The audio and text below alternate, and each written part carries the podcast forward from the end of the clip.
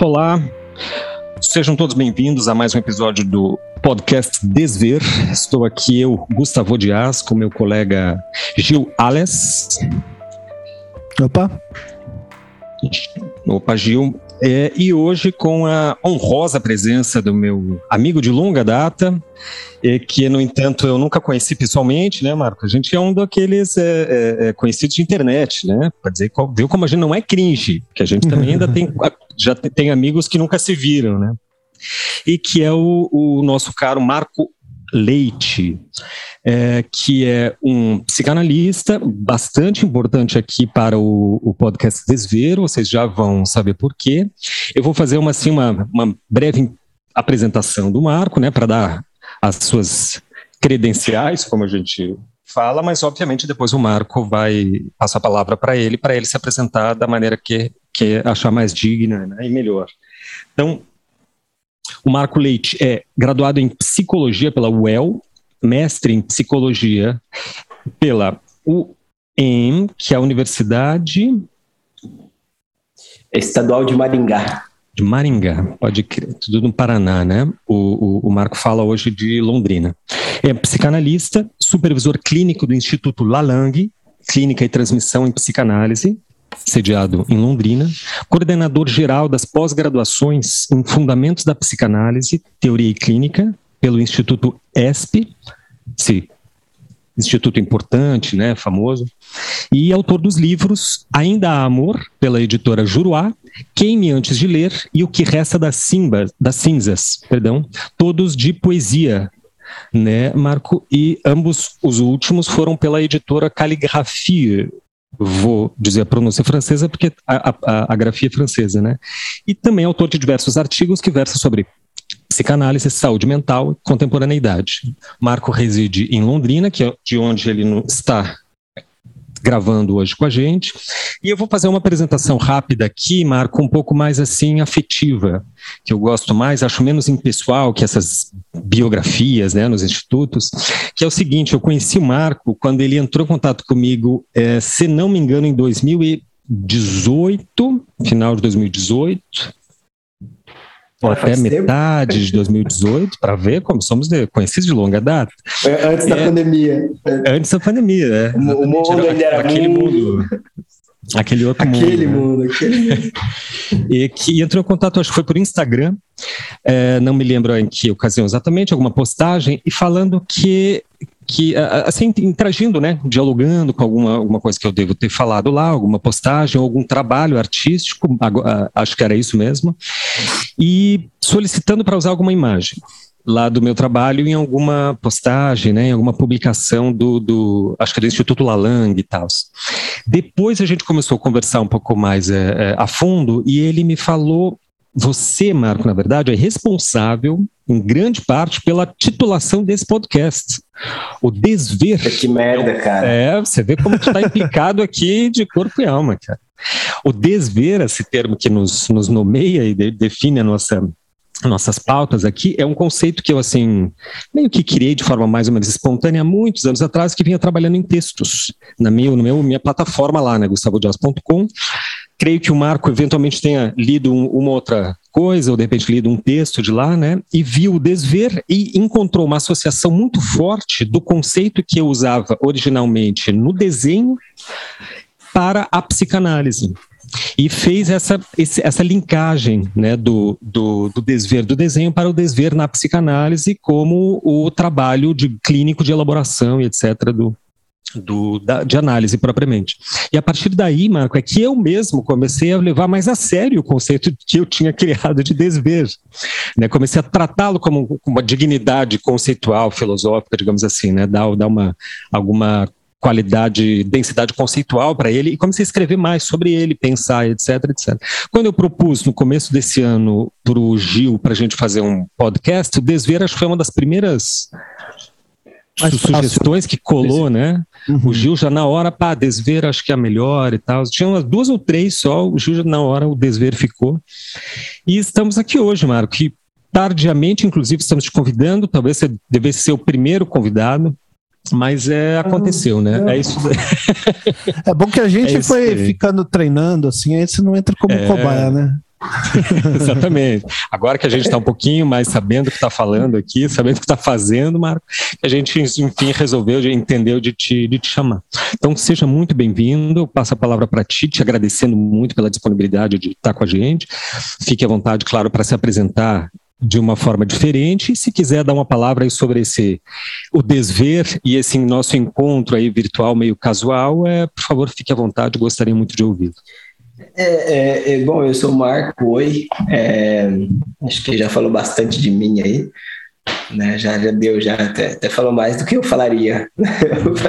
Marco a gente tal, acabou. É, mas, cara, tem uma coisa bacana nesse desver aí que me tocou profundamente na época que a gente começou a conversar e tal. E, e aí eu pensei na questão do desouvir, né? E também comecei a levar bem a sério isso. Ah, que me parece que uma análise ela tem que me levar a desouvir certas coisas que eu ouvi a vida inteira, né? E desacreditar. Mas não é simplesmente desouvir no sentido de uma que seria algo da ordem do recalque, né, que é não ouvir ou bloquear, mas é escutar, né? E na medida em que a gente escuta, a gente escuta outra coisa que estava ali. Uh, numa live com o Gustavo também, né? Gil, tô conhecendo agora. Prazer, Gil. Vamos marcar uma live também. Sou desses Prazer. É. Mas uma live que a gente falou, cara, sobre arte e psicanálise, o Gustavo trouxe um, uma coisa bem bacana de um, de um artista, né? Um compositor, que a música dele é três minutos e alguns segundos de silêncio. Acho que é três minutos. O 433 né? do John é. Cage. 4,33? Isso, é. do John Cage. E aquilo me pegou de tal forma também, eu acho, eu acho que é isso que é bacana. Uma das únicas vezes que a inteligência artificial me ajudou foi quando me botou lá a imagem do, do Gustavo na internet ali para eu clicar e aí funcionou. Isso há três, quatro anos, até hoje que comprei um tênis, talvez tenha sido as duas coisas que me ajudou a inteligência artificial. Mas, mas ali, cara, eu comecei a falar, puta, tem coisa aí né? É, a gente escuta uma música, a gente escuta a música, mas a gente não escuta o silêncio que compõe a música. Talvez, talvez a, a pegada, até é, quando eu estava conversando com o Gustavo também, tô falando de arte pra caralho aqui, né? Mais de arte que de psicanálise, mas vamos lá. Quando eu conversei com ele é também. Porque a gente, quando a gente, como artista, fala mais de psicanálise do que de arte. Então equilibra. Mete Vamos lá. Vamos lá. É, teve, teve uma. Eu acho que foi justamente nessa série Desver, né, que o Gustavo estava falando assim que tem que, para produzir uma arte, tem que esquecer a linha. É, é, pelo menos foi isso que eu entendi, assim, né? A gente é, é, é formatado na nossa cabeça um 2D, duas dimensões, quando na realidade a gente enxerga em três dimensões, então a gente precisa traduzir três dimensões em duas. E o Gustavo estava propondo isso, cara, não, não façam isso, não façam esse filtro. E eu acho que isso tem muito a ver com a psicanálise, pelo menos com a minha clínica, né, com a minha experiência de análise pessoal. É, é você poder retirar o filtro que dá sentido à história e ouvir o dizer que está ali. Né? Esse dizer que insiste e que a gente, por não conseguir ouvi-lo, porque estamos ouvindo tantas outras coisas, tantos outros sentidos, tantos outros é, dizeres, né? É, por não ouvi-lo, a gente acaba acreditando em qualquer coisa que passa na nossa cabeça, né? Aí uma análise seria, mais uma vez, poder ouvir esse silêncio né, da música, aquilo que compõe a música. Eu estava lendo também o Alain Didier, em determinado momento ele disse assim que o mais interessante da música não é a melodia, mas é o silêncio que marca né, cada nota. Eu, eu achei aquilo genial, assim, falei, cara, que pira. E eu comecei a ver isso na minha clínica também, né, e poder produzir a partir daí, né. É, o mais interessante não é o sentido que os pacientes trazem, e eu falo isso abertamente, assim, quando eu dou formação e tal, quando eu dou aula de metodologia clínica, Assim, gente, é muito simples. É, esqueçam as histórias que os pacientes contam. porque essas histórias encobrem justamente aquilo que as produz. E as produz para que não se saiba sobre isso que as produz. É o nome disso inconsciente. Uhum, perfeito. Acho bem pertinente essa essa noção de escuta. É, é para mim é muito adequado é, é, é, comparar o, o, tipo de olhar que eu aprendi com o Gustavo, aprendendo a desenhar com ele, é, que é assim, se colocar presente na situação uh, e deixar de lado as representações, as ideias que você já tinha antes de sentar ali e olhar para o modelo que está na tua frente e desenhar. Uh, aquilo que você está de fato vendo. O que significa desver desver essa representação que você já tinha do que é um corpo e tal, né? O que significa de fato conseguir ver o que está ali diante de você. Me parece bastante uh, similar à ideia do Freud de atenção equiflutuante, né? E assim, pá, não vai, não precisa ficar escrevendo, anotando, pensando o que será que cara, para para escutar palavra por palavra o que, que o cara está dizendo, sabe? Tu disse uma coisa genial. Eu, desculpa, eu tenho que, que, que cortar aqui, fazer uma interrupção. É você desver a tua representação sobre a coisa. Eu acho que esse é o ponto, né? É, é você se permitir ser afetado pela coisa. Eu, na posição de analista, eu tenho que permitir que o meu analisante se afete por isso que está aparecendo, pela coisa.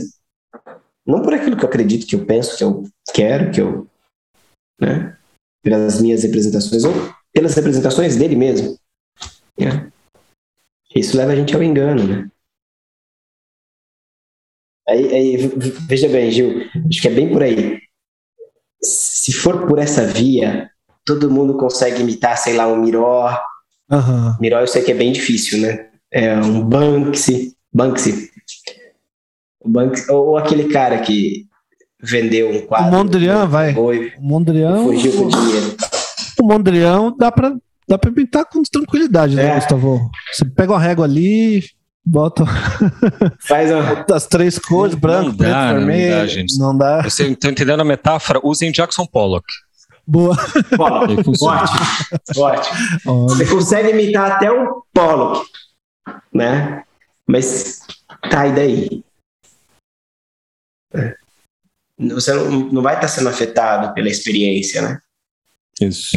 E depois imitar, que é, acho que tem a ver também aí, Marco, com o fundo do que você fala, né? Que é muito importante, que é isso daí que a gente não, assim como a gente não vê o que está diante de nós, porque a nosso, nosso olhar é presa de uma série de cadeias associativas, onde a gente vê não o que está ali, não o modelo que se interpõe na nossa frente, mas o que a gente sabe do modelo, ou seja, o que nos foi dito, o que está presente na ideologia, no imaginário, nas idiosincrasias e ressonâncias culturais. Isso tudo vão deformando a nossa experiência, sem contar no desejo que já produz uma anamorfose do real. Isso sem contar o desenho. Falando aqui só no plano simbólico, imaginário simbólico. E na escuta clínica, como você está dizendo, ao contrário, esse desouvir, quando a gente não ouve, no caso, quando o analisante não ouve, é, é, seja lá o, o, que se fala para ele, né, no seu dia a dia, o que lhe é dito, ou quando o psicanalista não ouve seu analisando, é, isso quer dizer que há um pensamento sendo interposto ali. Vocês falaram que não dá para copiar. Dá para copiar, né, obviamente, só que você não pode fazer. Criar é muito diferente de copiar. É o caso de quando eu estou ouvindo alguém, aquele, aquele, aquela audição normal, né, que na verdade a gente não ouve, que na verdade a gente só espera a nossa vez de falar. O que está acontecendo é que eu estou me interpondo na, na fala do outro, mentalmente o outro fala uma coisa, eu vou interpretando e vou interpondo coisas minhas nessa fala de forma a adulterar, me apropriar do discurso alheio, de modo que eu entendo sempre o que eu quero. Assim como o desenhista iniciante desenha sempre o que ele sabe. Ou seja, o que ele já sabe, o que já é dele. Ele não consegue ver, não há comunicação, não há diálogo real. Essa palavra é muito interessante, adulterar. né? Me lembra pelo menos três coisas, né? Adultério, você fazer uma alteração em alguma coisa e você fazer de alguém adulto. Uhum. É uma palavra, realmente, uma palavra pesada, né? Palavra bem, é, é Cheia de bem, ressonância, bem bonita. assim. É. E o- além da adu- adulteração própria da, da falsificação nesse sen- sentido. É. Mas esse- essa noção, essa noção da cópia me, eu acho que tem um outro paralelo. Eu desconfio um pouco desses paralelos, mas a gente se diverte com eles. É, com a análise que é que é justamente me parece que o, o, o- neurótico está copiando o tempo a repetição a repetição daquele mesmo gesto, daquele mesmo padrão, aquela religião, religião pessoal, aquela coisa. Isso é uma. Ou é uma cópia, uma repetição de si mesmo, então, mas geralmente me parece, na minha experiência de análise pessoal, tem elementos que são cópias do fulano, né, do ciclano, do- de uma demanda que veio ali, ou do que, sabe, algo que me, me, me- que, que foi transmitido e que eu achei que é assim que se faz, é assim que se pensa, e que você fica ali copiando repetindo aquele comportamento até que você se dá conta de que, opa, não sou eu isso aí não, sabe? É, vamos criar uma outra coisa, vamos criar um outro, outro jeito de viver, né? Que eu acho que é bastante semelhante a esse jogo do artista que no início da carreira não tem muito outro jeito além de copiar, né? E ele vai encontrando o que que ele que ele mesmo tem a dizer, né? É, é, eu acho é, bem, bem pertinente essa colocação da cópia, né? Porque é, se a gente vai copiar a gente mesmo, já vai dar merda, né? Porque não sai igual. É, veja, isso, isso tem tudo a ver com a formação dos analistas. Se uma vez eu estava fazendo análise de controle com a Silvia Amigo, lá de Buenos Aires, é, isso é uma coisa que, que, que eu sempre trago para os meus. Para quem me procura para análise de controle né, e para supervisão, hoje eu não estou mais dando supervisão por algumas questões pessoais, mas ela virou para mim e falou assim: Marco, se você fizer exatamente o que eu estou dizendo para você fazer, é, você tá igual uma marionete assim na minha mão, sabe? E aí não tem analista. Né? Acho que foi a primeira vez que aquilo me tocou de tal forma, cara, que eu saquei algumas coisas que até então eu não tinha sacado. Mas veja, isso foi esse ano. Isso não foi há 10 anos atrás, quando eu comecei, não. Isso foi esse ano. É, como as coisas vão, vão, vão ganhando outras possibilidades, né, com o nosso amadurecimento, né? É igual ler a Bíblia, assim, ou ler o texto do Lacan. Cada vez você. Adorei o paralelo. Essa questão dá um episódio de, do podcast, né? Adorei Qual é o mais o difícil, a Bíblia ou Não, eu adorei seminário? o paralelo. E é- isso é exatamente o que eu falei pro, pro, pro. Desculpa te interromper, que eu realmente adorei o paralelo. E que é exatamente o que eu falei pro Gustavo, quando eu comecei a ler os seminários do Lacan. Ele falou assim: Mas você tá lendo mesmo? Dá pra entender e tal? Eu falei assim: Não, não dá pra entender.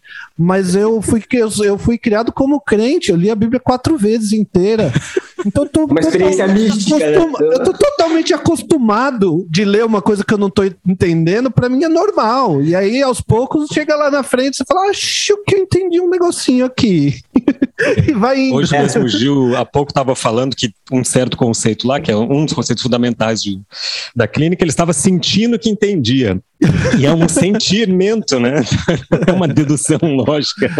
E eu acho que é isso mesmo. Esse, esse- funciona nesse nível, né, Marco? No caso, a É. lacaniana, pelo que eu consigo entender dela, é mais Sim, quase sim. um sentir, assim. De, É, entender é uma palavra muito um forte. né? É Esse que é o problema, né, né, Gustavo? Esse que é o problema. Quando a gente sente, a gente não está fazendo psicanálise. Eu vou dar um exemplo aqui. É, eu, eu demorei muito tempo para entender razoavelmente o que é Deus. Né? É, e foi na medida em que eu fui atrás do- dos padres do deserto que eu comecei a ler algumas coisas da patrística e tal, que eu comecei a sacar algumas coisas bem interessantes. Em um momento de bastante angústia, assim, na faculdade de psicologia e tal. Ah, te- teve um, um cara, São João da Cruz, né, que ele acabou se baseando. É, que minha câmera tá torta, peraí.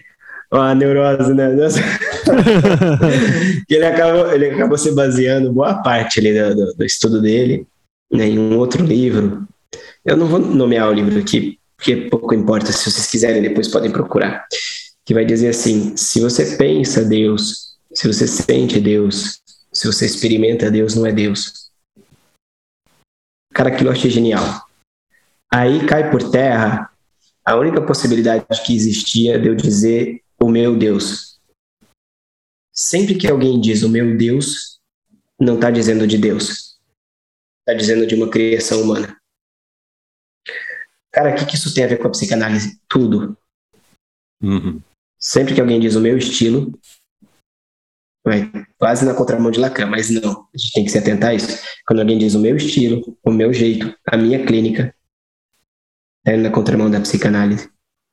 Porque supostamente, né, a psicanálise deveria ser uma prática lógica, deveria, não quer dizer que seja, por uma série de fatores, principalmente na questão da formação dos analistas. Ela deveria ser uma prática lógica em que você pudesse reconhecer a partir dos efeitos que ela produz na pessoa, né? no sujeito já é outros 500, na pessoa mesmo a partir dos efeitos que ela produz na pessoa, algumas modificações que não são, e esse é um grande problema, né?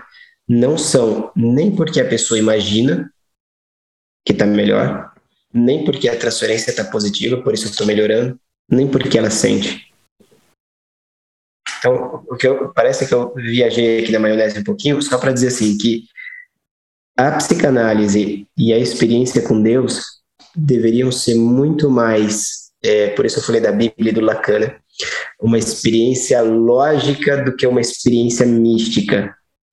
Mas cuidado aqui, porque a lógica só é possível a partir da mística.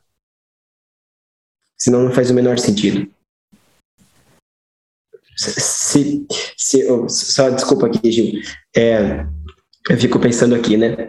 Se Hipócrates não achasse que estava certo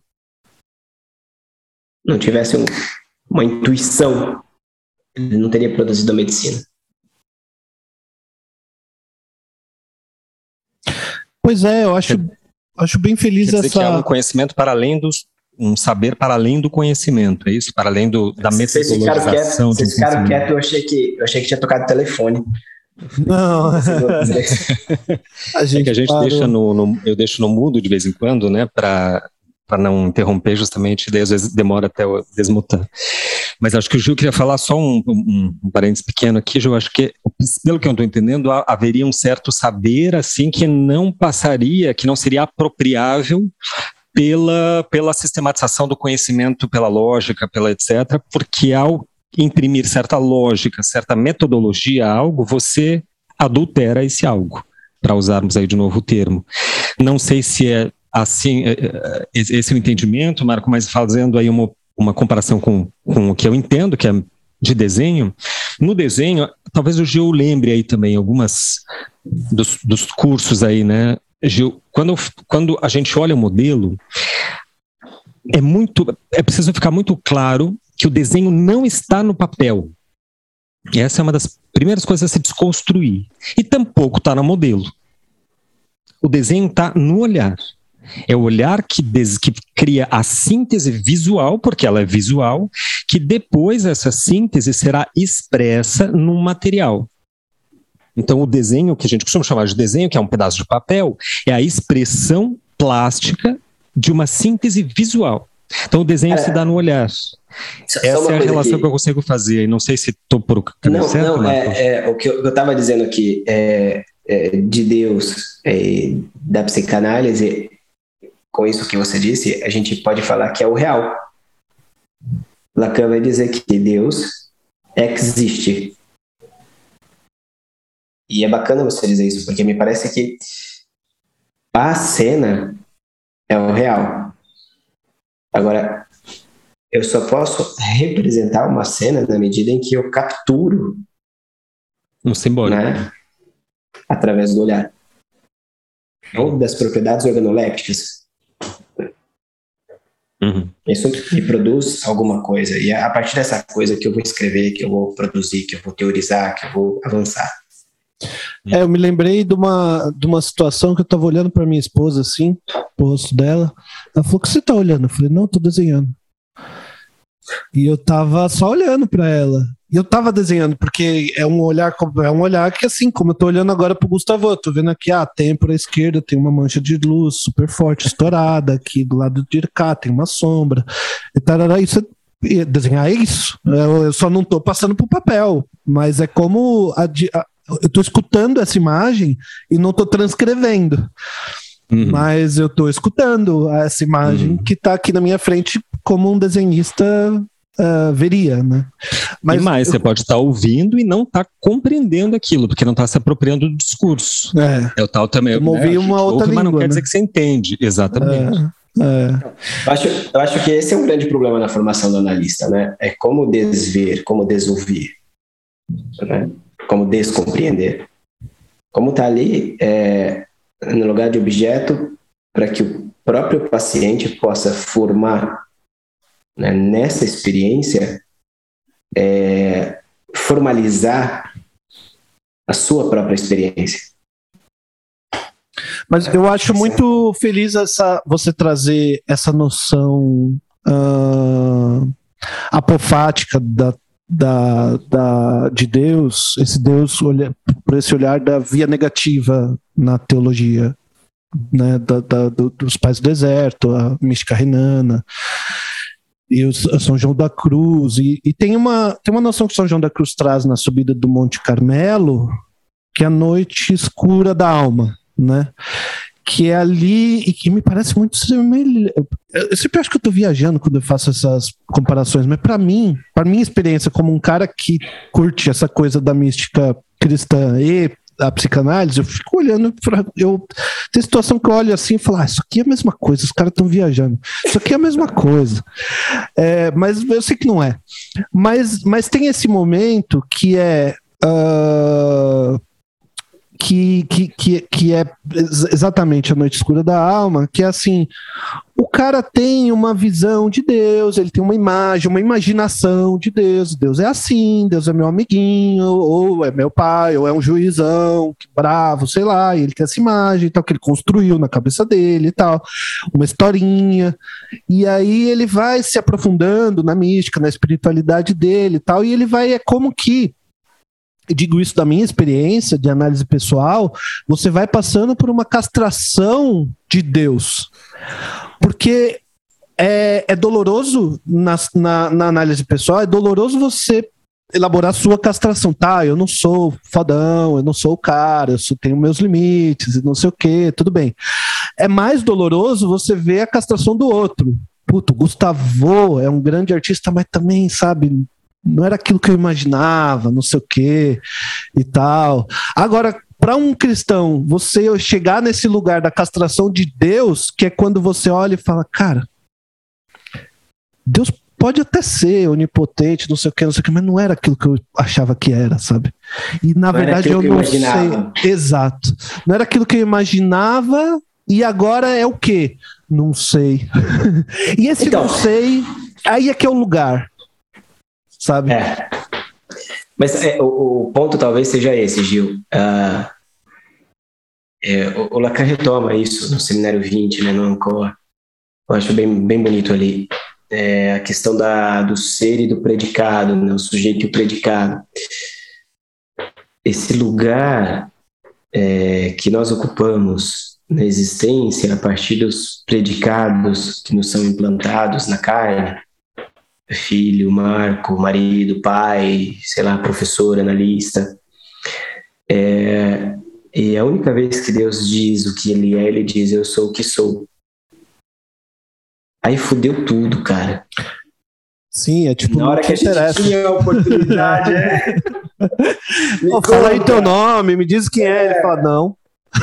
não me nego. É o, é o momento. É o momento que Deus faz o, o I, I would rather not do é, do Bartleby. É. Ele fala: Não, não vou fazer isso. Isso, isso se vou me definir. Na, é. na definição mosaica, né? Deus é aquele que é, ou seja, a definição absoluta e a absoluta falta de definição, ou quando Cristo é perguntado, né, por Pilatos. Então, o que é a verdade? Sabiamente ele não responde, né? Melhor é a única resposta que se pode dar a essa é, pergunta, o que e, é verdade. E, inclusive, quando Pilatos pergunta para ele, né, então você é rei? Ele diz, bom, você o disse. né? eu, acho, eu acho que é bem bacana isso, né? É quase um método socrático, né? É, de né? Sócrates, é, Sócrates copiou Cristo antes de Cristo nascer. Mas tem alguma coisa aí, que nem o Lacan ser freudiano, mas Freud era mais lacaniano do que o próprio Lacan, tem uma pegada aí. Mas assim, por que, que eu estou trazendo essas coisas aqui, né? Porque é, me parece que é, a castração de Deus é, é mais ou menos essa pegada aqui que, que, que, eu acho que a gente tem que levar isso é, como, como um percurso necessário na análise de cada um. Né? Não é dizer que Deus não existe, ah, mas é talvez pensar, tá, se Deus existe ou não, aí cada um vai responder uhum. né, na medida que, que dá conta. Ele não é isso que me disseram, nem é isso que eu imaginava. Entende? Ele, ele tá uhum. para fora disso. Que não é a mesma coisa que dizer é impossível de alcançar, impossível de saber, uhum. impossível de pensar, impossível de hum, hum, né, construir uma, uma lógica né, sobre isso. Não, não, não é isso. É, é a mesma, a mesmíssima coisa quando eu me encontro com qualquer pessoa. Uhum. Se essa pessoa existe, ela não é aquilo que eu suponho. Uhum. Esse é o grande problema, o grande problema de gente que não faz análise. Porque elas costumam fazer assim: eu não acredito que você fez isso. Óbvio. Porque não, não passa pela cabeça dessa pessoa que esse outro é mais ou menos daquilo que essa pessoa supõe. Uhum. Hum. Ou seja, é, as pessoas, de modo geral, evitam saber sobre o real. Uhum. Uhum. E aí retornamos ao desenho. Ou seja, você, eu não acredito que você fez aquilo, quer dizer que aquilo que é o você fez está fora do horizonte de cognoscibilidade. É essa tal história das caravelas indígenas lá, que eu sempre conto, né? Que uma certa história mítica, né? De que as caravelas, quando chegaram, um, um, um indígena olhava para elas e não as via. Não via. Não via, porque ela tava, estaria fora, assim, do universo de, de que seria conhecido, né? Essa é exatamente a disposição que todo sujeito tem do mundo. Isso aqui falando do mundo das formas, do mundo do sensível, né? A gente não vê até que seja educado a ver. E a forma de educação de, é, determina também a forma como a gente vai expressar aquilo. É o desenho. Aí, o desenho é a educação do olhar. Isso aí é uma merda, né? Porque você, você é limita. É. é, você limita, mas é, eu, eu, brinco, eu falo, eu falo assim: o SUS é uma merda, mas é a nossa merda e é melhor que nós temos.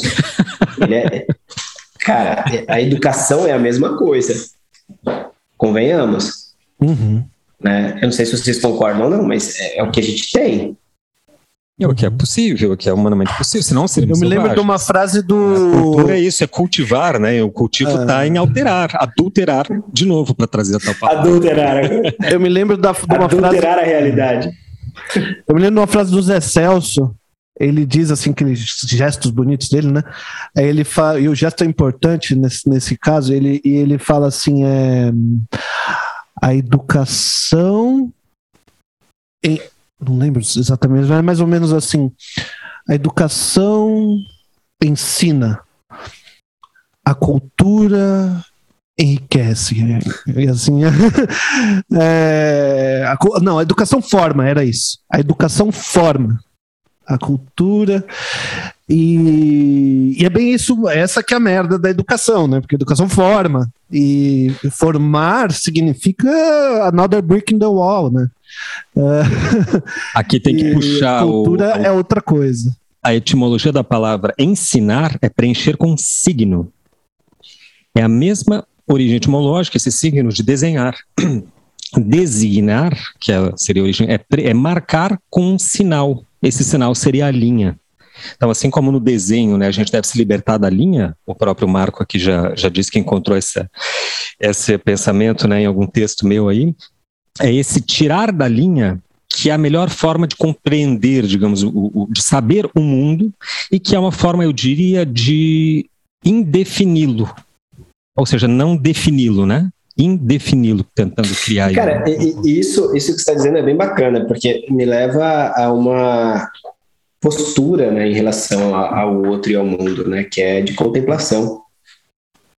Né? Não é mais de, como você mesmo disse, né, é a hora que eu vou conversar com alguém, eu já me coloco ali, puta, que horas que eu entro e tal, o que, que eu vou falar, o que eu vou responder, porque na verdade é um monólogo entre duas pessoas, né, que não... Uhum.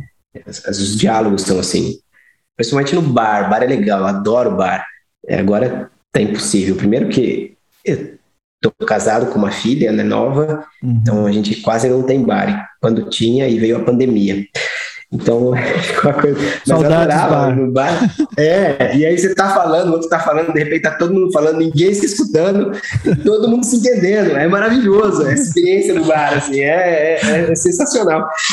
É, eu, eu acho que a gente sai um pouquinho desse campo.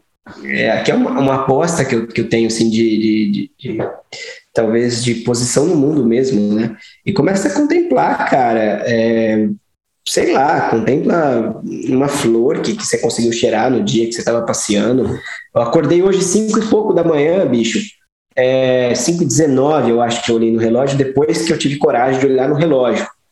Porque eu estava escutando os passarinhos cantar, e falei, puta, já amanheceu. E daí eu falei, meu, que massa, né? Eu tô na minha casa de novo, tal, né? Que a gente tinha mudado para reformar e tava ouvindo os passarinhos cantar. Cara, que experiência é essa? Né? 5 e 19 da manhã, em vez de falar, nossa, tem mais uma hora de sono. Não. Quem faz isso, cara, hoje? Entende? Arranca fora o sentido, é, começa a viver um pouquinho mais esse, esse presente né? E essa é, essa é precisamente, Marco, a definição, a minha, a minha compreensão de poesia. Eu tenho um poema lá que eu cito num verso assim que é a, a acho que o poema é das funções da escrita, onde digo que a uma das funções do poeta, né, é revelar o trinado de pássaro no fundo de cada som. Porque não é só às 5 da manhã que o pássaro canta, eu sei muito bem, porque quando o pássaro canta é sinal de que você está acordando, Marco, é sinal de que eu tenho que ir dormir. Porque eu durmo às 5 da manhã, e às 5 da manhã é que o, que o raio do pássaro começa a cantar. É, né? É, o, é uma gata, o sininho do Pavlov, né? Olha que pássaro, puta, Eu não sei se é o Gaturama que canta, mas é aquele canto típico, né? De, às 5 da manhã começa ali, eu começo a me, a me retirar, me recolher. É, mas é, a, a, a, poesia, a arte em geral, acho que faria isso, né? Eu citei aqui a poesia, porque eu sei que nós, nós dois temos esse lado da poesia, enfim, que mais tarde a gente, eu gostaria de comentar melhor, mas talvez aí haja uma aproximação também, não só do desenho, psicanálise, mas da poesia nesse sentido, é, em que ela não é só às cinco da manhã que o passarinho canta, né? O passarinho está é, cantando em, em, todo momento, a todo lugar. Né? O trinado de pássaro está no fundo de cada som. E, e aí eu... coisa é, é, é, contemplável, digamos assim, merece um, um aqui e um agora, né? uma experienciar presente. E aí na contemplação eu acho que tem uma coisa que junta todos esses lugares que a gente estava falando, né? A coisa da meditação na mística, onde você se coloca em silêncio, uh, em solitude, para contemplar esse divino que você não sabe, né? Uh, justamente porque você não sabe, o silêncio é, é a a posição mais adequada para experimentar, né? O é a posição do analista. Que é, exato. Que né? é a posição do analista. Discuta, né? E, e, e, é a posição do analista de ficar em silêncio, escutar o outro, e é a posição, essa mesma contemplação, que é a posição do desenho, né? Uh, que, que se desloca, e, e do analisante também, no sentido de se deslocar do fazer uh, do, do, do, cotidiano de uh, atarefado, né? Então vou fazer, fazer, fazer, fazer, fazer, fazer. E parece que a vida é um joguinho que você tem que ir passando de fase, não sei o quê. E o, o, a análise, o momento da análise parece que é um. Não, parou. Parou. Vamos refletir um pouco agora, é, momento de só, compreender. Só, só, só, colocar uma coisa aqui, né? Que o, o, silêncio, enquanto posição do analista, não é um silêncio no sentido de ficar quieto, né? Boca cozida, como vai dizer Lacan. É você poder se silenciar, ou seja, você se coloca, hoje em dia, é, você pode pensar isso, você se coloca em stand-by, né? Ou seja, você se coloca. Eu, como Marco, fico em stand-by ali. Né? Agora, não quer dizer que eu não vou falar nada, mas eu tô ali, o Jorge Cesarino me ensinou muito isso, né? As coisas demoram, pra, a ficha demora para cair, eu sou meio burrinho. Por exemplo, vocês estão falando de poema e poesia, eu não sei a diferença dos dois até hoje, já li bastante. Ah, que literatura você gosta? Eu nem, nem leio livro. Né? Hoje eu tô lendo um pouco mais que o povo me manda para fazer, é, como que chama? É, orelha, prefácio, é, aí eu, eu, eu, leio lá. Ficou obrigação de ler, né? É, mas eu leio gostoso, eu leio coisa gostosa. Claro. Quando é coisa chata, eu não leio, não. É, e já falo, falo, ah, cara, não gostei, manda para outro, tá? Mas é, eu esqueci um pouco o que eu tava falando. Ah, é, desse silêncio, né? É, é de ser essa caixa de ressonância. E, e aí eu acho que isso tem muito a ver com a mística. Gente, eu, eu não sou teólogo, nada disso, nada a ver, mas é, eu tô falando aqui é, do que eu penso, né? Falaram que você vai falar o que você acha, beleza. Depois a gente corta toda essa parte da entrevista, desde a hora que começou. Não, essa é a melhor parte. Não, é, é. A gente já teve, a gente já teve episódio aqui especificamente sobre teologia nesse podcast. Bacana. Teologia queer. Depois eu preciso depois eu preciso saber daí o podcast de vocês que eu não tenho, eu preciso seguir lá no, no coisa. Comprei uma TV grande lá na sala, lá eu vou, eu vou ficar vendo o podcast de vocês. Mas é, eu acho que é justamente nesse ponto, né, em que é, a mística me permite ocupar uma, uma posição de, primeiro, é, tá diante do mistério, que é o outro, e eu não estou dizendo só Deus aqui, não, como eu disse, uhum. né, que, que, eu, que eu não conheço, que eu não sei, realmente eu não sei. Eu só sei aquilo que o paciente me conta e detalhe, aquilo que o paciente me conta é um recorte da vida dele, uhum. que muitas vezes nem diz dele, né?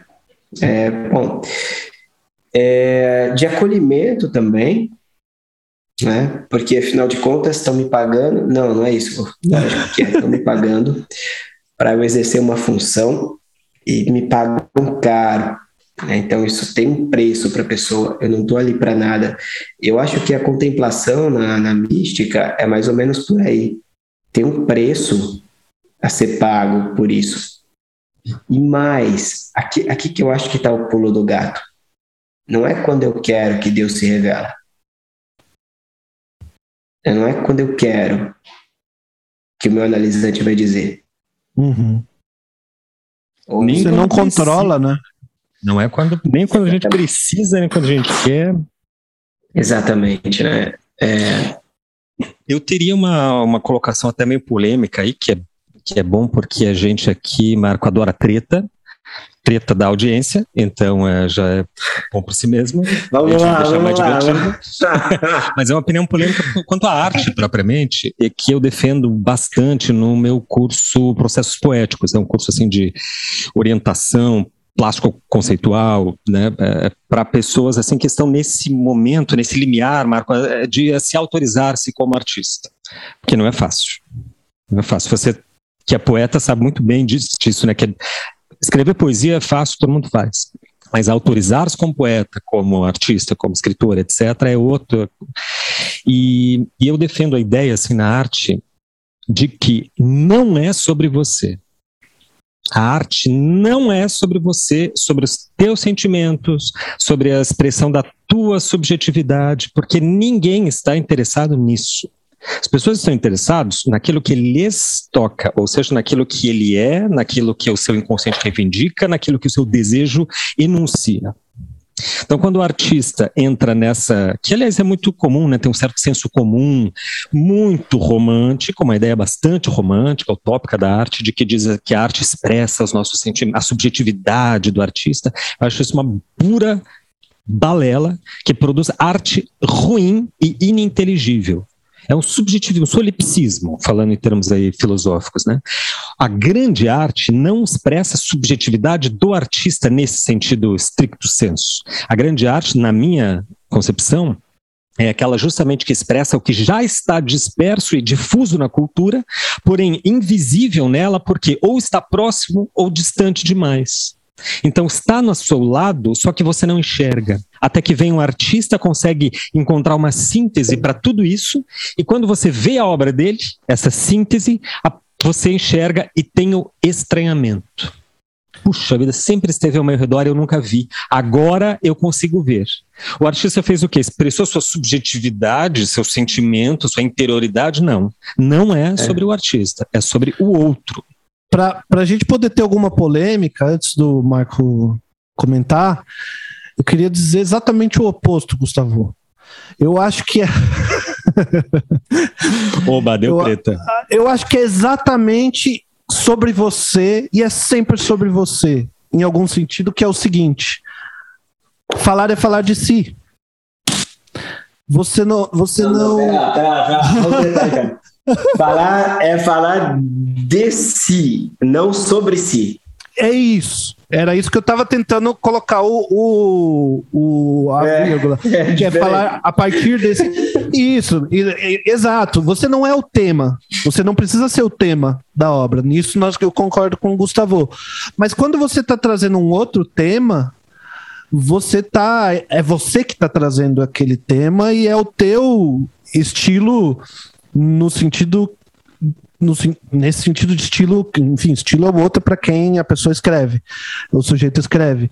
Uh, então, você não, não tem como você fazer o trabalho sem lidar com as tuas demandas, com a tua fantasia, com, uh, sabe, essa, toda a treta interna que você tem, tá necessariamente na obra, não, de alguma forma. Só que isso é, conti essa é a contingência. Mas não precisa ser o tema. Isso não é a arte, essa é a contingência. Vou... A, a, o estilo é a condição do artista. Ele só pode falar né, daquele lugar porque ele tem uma mão que segura o lápis desse jeito, um olhar, um lugar onde ele se coloca que vê daquele jeito.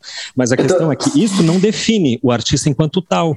Isso é condição eu tô, da expressão. Eu tô cada vez, cada vez menos me reconhecendo, porque eu tô ultimamente sendo menos treteiro do, das tretas que eu vejo, assim, impressionante. Antes eu era treteiro pra caramba, porque, é, vamos lá. Mas, ó, é, o que, que, eu penso, assim, né? Quando o Gustavo tava falando, me veio muito na cabeça é, duas coisas. Primeiro, que eu nunca disse que eu sou poeta, nem que escritor, nem que psicanalista, né? Até que o pessoal começou a dizer, eu comecei a acreditar. É, então tem, tem um ponto aí. Segundo que se ninguém diz que, que lê meu livro de poesia, que compra minha poesia, que consome o meu produto que eu vendo, que, que vamos lá, não vamos ser idiota, né? O, os mecenas sabiam muito bem o que estavam comprando. O burro era os artistas. Nesse sentido, vocês vão me matar vou falar aqui agora, mas nesse sentido eu acho que tem dois caras que, que tinham que fazer escola, não pela arte que produzem. Tá? Primeiro é o Banksy, Banksy, não pela arte, porque eu, eu tenho um sério ponto aí questionável da arte que eles produzem. E o segundo é o brasileiro lá de Nova York, dos coraçãozinhos lá. Romero Brito. Nem, é, o Romero Brito. Não pela arte deles, que assim, de verdade. Ah, é arte? É. Por quê? Porque as pessoas consomem. É bonito? Bom, para alguns é, para outros não, que nem Picasso. Agora, tem, tem uma coisa aí. Eu, eu sou um pouco mais pragmático na coisa, né? É, quando, quando alguém me fala de arte, cara, eu lembro, sei lá, Guernica. Eu não lembro do autorretrato do Van Gogh. Eu lembro do grito. Eu lembro das coisas que me afetam. Tem, tem umas obras de arte super bonitas, assim, né? Da natureza morta. Porra, de verdade, quem que gosta daquilo lá? pra mim não faz o menor sentido. Aí eu vejo os desenhos do Gustavo e falo, nossa, isso aí que é massa. Eu peguei esses tempos, eu conheci no, no, perfil do Gustavo um cara que ele desenha assim em aquarela, é genial. E, e ele desenha aquarela, mas é como se como se fosse tão real, tão real a coisa, que ele coloca, às vezes, a pessoa dentro da água.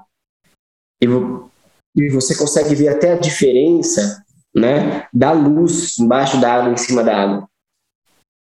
Não sei se você sabe quem é. O é Marcos, é o Marcos Beccari. É o Beccari, deixa, né? É. Deixa eu até fazer uma, um parênteses, porque eu vou me esquecer disso, é, Marcos. Vou aproveitar teu gancho aí. Eu estou fazendo a curadoria da exposição Olhar Submerso, do Marcos Beccari, que abre agora dia 15 de novembro, na Fundação Cultural de Curitiba. Tá? É uma exposição presencial, física, né? Mas também tem um catálogo virtual que você pode encontrar Entra no meu perfil, que no meu perfil tem o link ali para o catálogo visual, mas só para dar a deixa aí e fazer o, o, o jabá e a propaganda aí para o Becari. É, acho que tem que fazer mesmo. É, é, vale. eu, eu, acho que é aí, é aí que tem ali. Quase que eu falei, eu, eu falei para minha esposa um dia, eu falei assim, nossa, vontade de pegar uma foto minha de você e da Clara, mandar para ele, para ele transmitir isso. Cara, isso é arte. Entende o ponto? Eu acho que a arte hoje, como sempre, devia ser vista. Isso eu aprendi com o Gustavo. Eu não sei se você vai concordar ou não, mas foi num, nas questão de inutilidade que a gente estava discutindo. É, por aquilo que você pode comprar como um produto. Como um produto. Cara, se tu gosta, se te afeta, compra, paga. Uhum. Não vai comprar porque disseram que é bonito na tua sala. Para! Eu estou entendendo o que você dizia. Eu colocaria a questão assim, igual a mesma coisa, só que tira o, o, o tira o lado financeiro da relação. Mas é o, é o lado financeiro Porque que não precisa coisa pagar, valer. exatamente. Mas não Mas é, é, o que lado... sustenta, eu diria assim, né? Não é o que sustenta o que é uma coisa como arte. Mas o que eu concordo treta, que, o que sustenta... Você queria evitar treta aqui? Não tem. Pô, Podcast desver, come, tem velho. de treta. O artista come. Quanto que custa a sim, tinta, sim, sim, sim. meu? Mas, Mas veja, aí, é, aí a gente cons... lembra Desculpa, aí a gente lembra da frase do Marx que a gente sempre fala, que era o, o escritor deve comer e, e, e, beber e morar, ter um lugar para morar para escrever. Mas ele não deve escrever para ter um lugar o que comer e beber. Tá, tá, tá, isso aí foi o Marx que falou isso? É, se não me engano, tá na ideologia alemã, alguma coisa. Eu, colo eu colocaria. Que faz muito sentido, né? É a não, vida total. que o cara teve e o que e ele é, escreveu. É, é exatamente isso. Quer dizer, não é o que você. O quanto você paga ou o fato de você pagar que uma coisa é digamos assim, a, a, assume o estatuto de arte. Mas é o fato de você consumir aquela coisa que, as, que dá a ela o estatuto de arte. Consumir no sentido de quê? De que ela te expressa, de que você se expressa através dela. Eu acho, gente, outra polêmica aí, talvez não entre nós, mas certamente no público aí vai soar estranho, é que aquela arte que é a mais convencional, muito criticada hoje, especialmente no Brasil, Marco, que é a arte assim dita clássica, acadêmica, tem uns nomes ruins, que é assim, você, como você estava mencionando, contrata alguém para pintar o teu retrato. A academia diz peremptoriamente que isso não é arte, que isso é artesania, que isso é qualquer coisa. Eu acho que a arte sim, por quê? Porque a arte a função do artista, se é que ele tem alguma pertinência no mundo real das coisas, é justamente possibilitar a expressão. Seja da forma que for, no estilo que for, aí segundo as suas contingências. Tem gente, Marco, como eu, por exemplo, quando quero expressar uma coisa, eu felizmente aprendi a desenhar, eu posso fazer um desenho, uma pintura, ou posso escrever um poema. Né? Só que nem todo mundo tem tempo de ficar 20, 30 anos estudando desenho, estudando literatura para escrever, para expressar. Então, o que, é que ela faz? Ela se expressa através do artista, seja comprando uma obra, seja ouvindo uma música. Não precisa ela pagar para tornar aquilo arte. Eu falo, a relação de consumo aí, ela está, acho que, para além do financeiro envolve o financeiro, vamos puxar o Marx de sim, novo, sim. porque nada, nada passa sem envolver a circulação de, de, de, produtos num sistema de mercadorias, né? é, no mínimo a gente tem não que é entender que não é o preço que, que, que, faz da arte ser arte. Pode, no mínimo a gente tem que entender que uma obra de arte é uma mercadoria. Então ela tem é isso preço, que eu queria dizer. Materiais é, não tem como é, não ser. É uma mercadoria. Se quando a gente e eu ouço uh, colegas particularmente no teatro, nas artes visuais, eu nunca ouvi, porque as pessoas têm um pouco de. Enfim, eh, tem um pouco mais de juízo. É, mas no teatro eu ouvi muito, assim, que cultura não é mercadoria, teatro não é mercadoria, num, num sentido. Num sentido de que O lucro não deveria estar em primeiro lugar, no sentido de que uma peça que não dá lucro, que pela bilheteria, não deveria ser uma peça que não existe. É, deve haver um financiamento, alguma forma de financiamento para pesquisa, para que seja feita um, trabalhos de arte, de cultura que não dá lucro, uh, que não se paga. Isso é, como, mas então, soft power do país que, é necessário. Por que, que você? Então, mas eu vou, eu vou colocar um, um, problema, um problema prático aqui. Por que, que você vai sustentar uma coisa que ninguém quer ver? E eu não estou falando assim, ninguém quer ver porque, sei lá, o povo está recalcado, caralho é quatro. Não, não é por aí. Ninguém quer ver porque é ruim mesmo. Entende? É, então, isso. O único sentido que tem, para mim, é o sentido da pesquisa, né? Então, uma coisa. É, esse critério de bom e ruim ele é muito pautado pela indústria cultural, pelo que a gente está acostumado familiar do o que é familiar pra gente, o que é, a gente tá é, acostumado datado. e tal. É, uma, a, gente pode, é, é, a gente pode reproduzir não, isso, continuar fazendo desse jeito, todo mundo vai gostar. É, agora, para você criar algo novo, você tem que arriscar, correr o risco de fazer o trabalho mal que ficou ruim. É, e que ninguém gostou. Um trabalho que ninguém quer ver. Porque ninguém, ninguém gosta do quer, novo. É, o novo é feio. Você pode, você tem que, você tem que poder correr o risco de falhar. Uh, e quem sabe a gente até poderia usar o público como critério de algo que falhou. Assim, puxa, fiz minha temporada e ninguém veio ver. Sabe, ou fiz aqui o meu, né, a, a exposição do, do, do, das minhas pinturas, ninguém, ninguém se interessou, ninguém, crítico nenhum veio ver. Foi um fracasso. Eu acho, acho adequado, assim, Uh, mas uh, a gente deve ter na sociedade, não como um direito garantido para todos, que talvez não haja recursos suficientes para isso, mas a gente deve ter algum mecanismo que dê possibilidades para artistas experimentarem uh, e arriscarem fazer coisas que talvez não talvez não dê certo mesmo, né? É para chegar em alguma coisa mais interessante lá na frente. Uhum. Não é perigoso isso aí? Eu tinha um pediatra, uh, Marco, acho que talvez já tenha contado essa história aqui, que dizia assim, que tem que ter um pouquinho de tudo no mundo. Aí ele dizia assim para mim, infância, né? Dizia, Olha, Gustavo, você tem que fumar. Fume. Fume, experimente, tem que beber, mas, mas não em excesso. Não Isso pode é pediatra, né?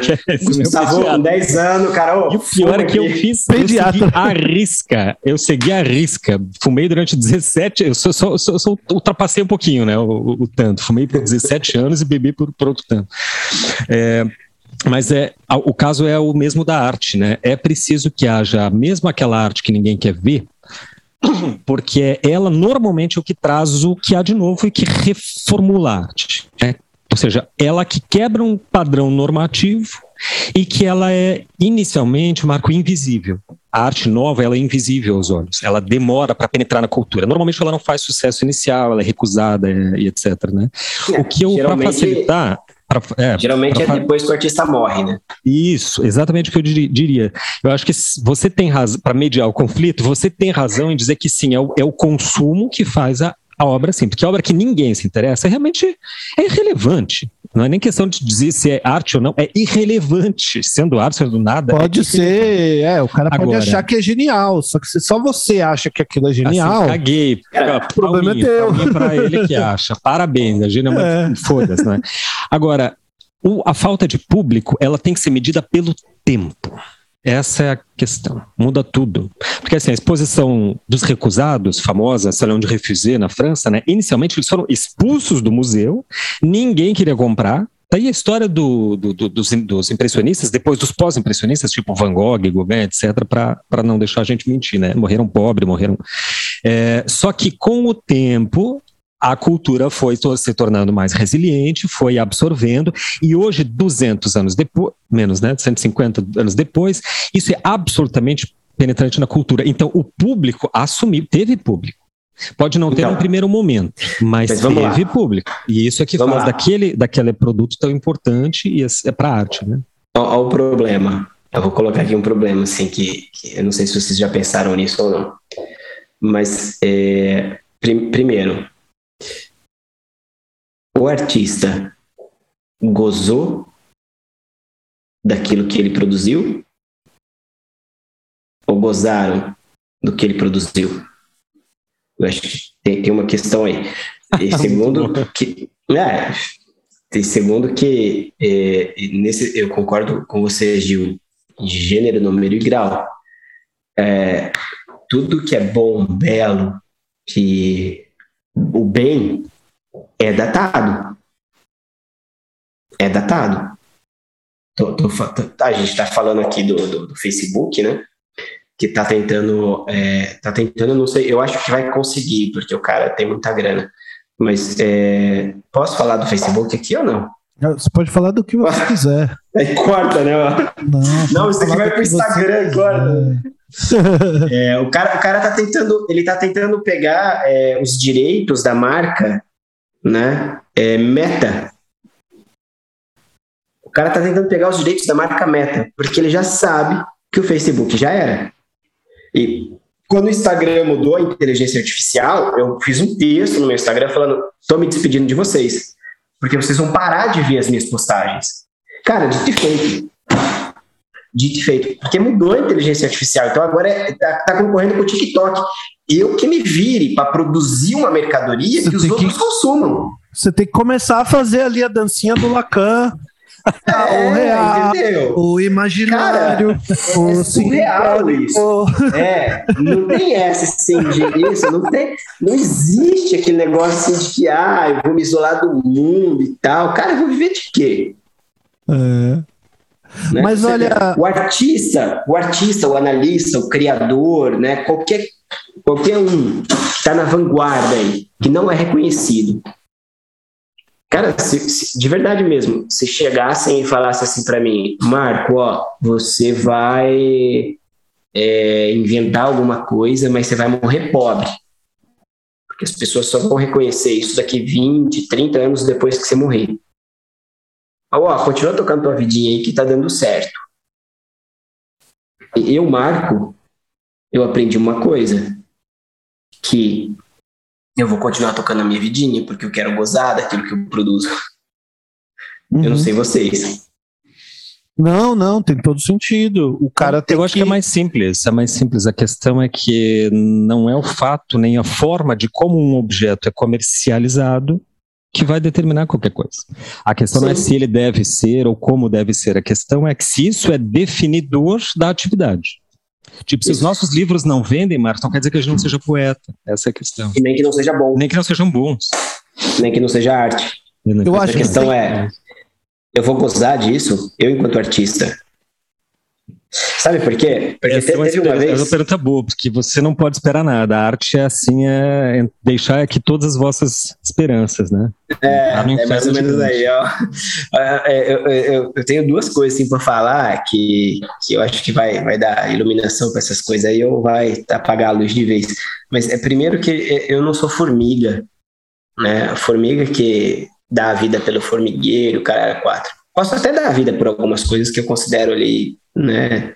Sei lá, pela minha família, por Deus, não sei, mas antes eu vou negociar bastante.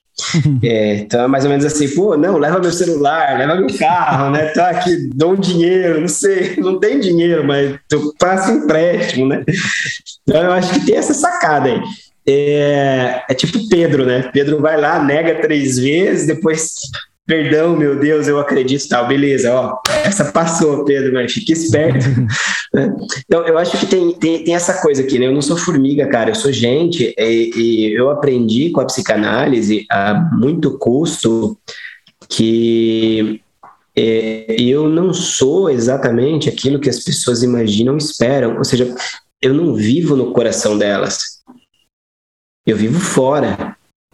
Então eu preciso comer, eu preciso dormir, eu preciso beber. Eu gosto de vinhos bons, beber é caro. Beber não é barato, ainda mais agora, né? É a gasolina, se for beber, você tá ferrado. Mas é, a, a, ideia aqui é que primeiro tem isso, né? Cara, eu vou gozar daquilo que eu produzo. Tá, então esse é o ponto. O segundo ponto é, eu ouvi uma vez da, da boca de um poeta, um gênio, né?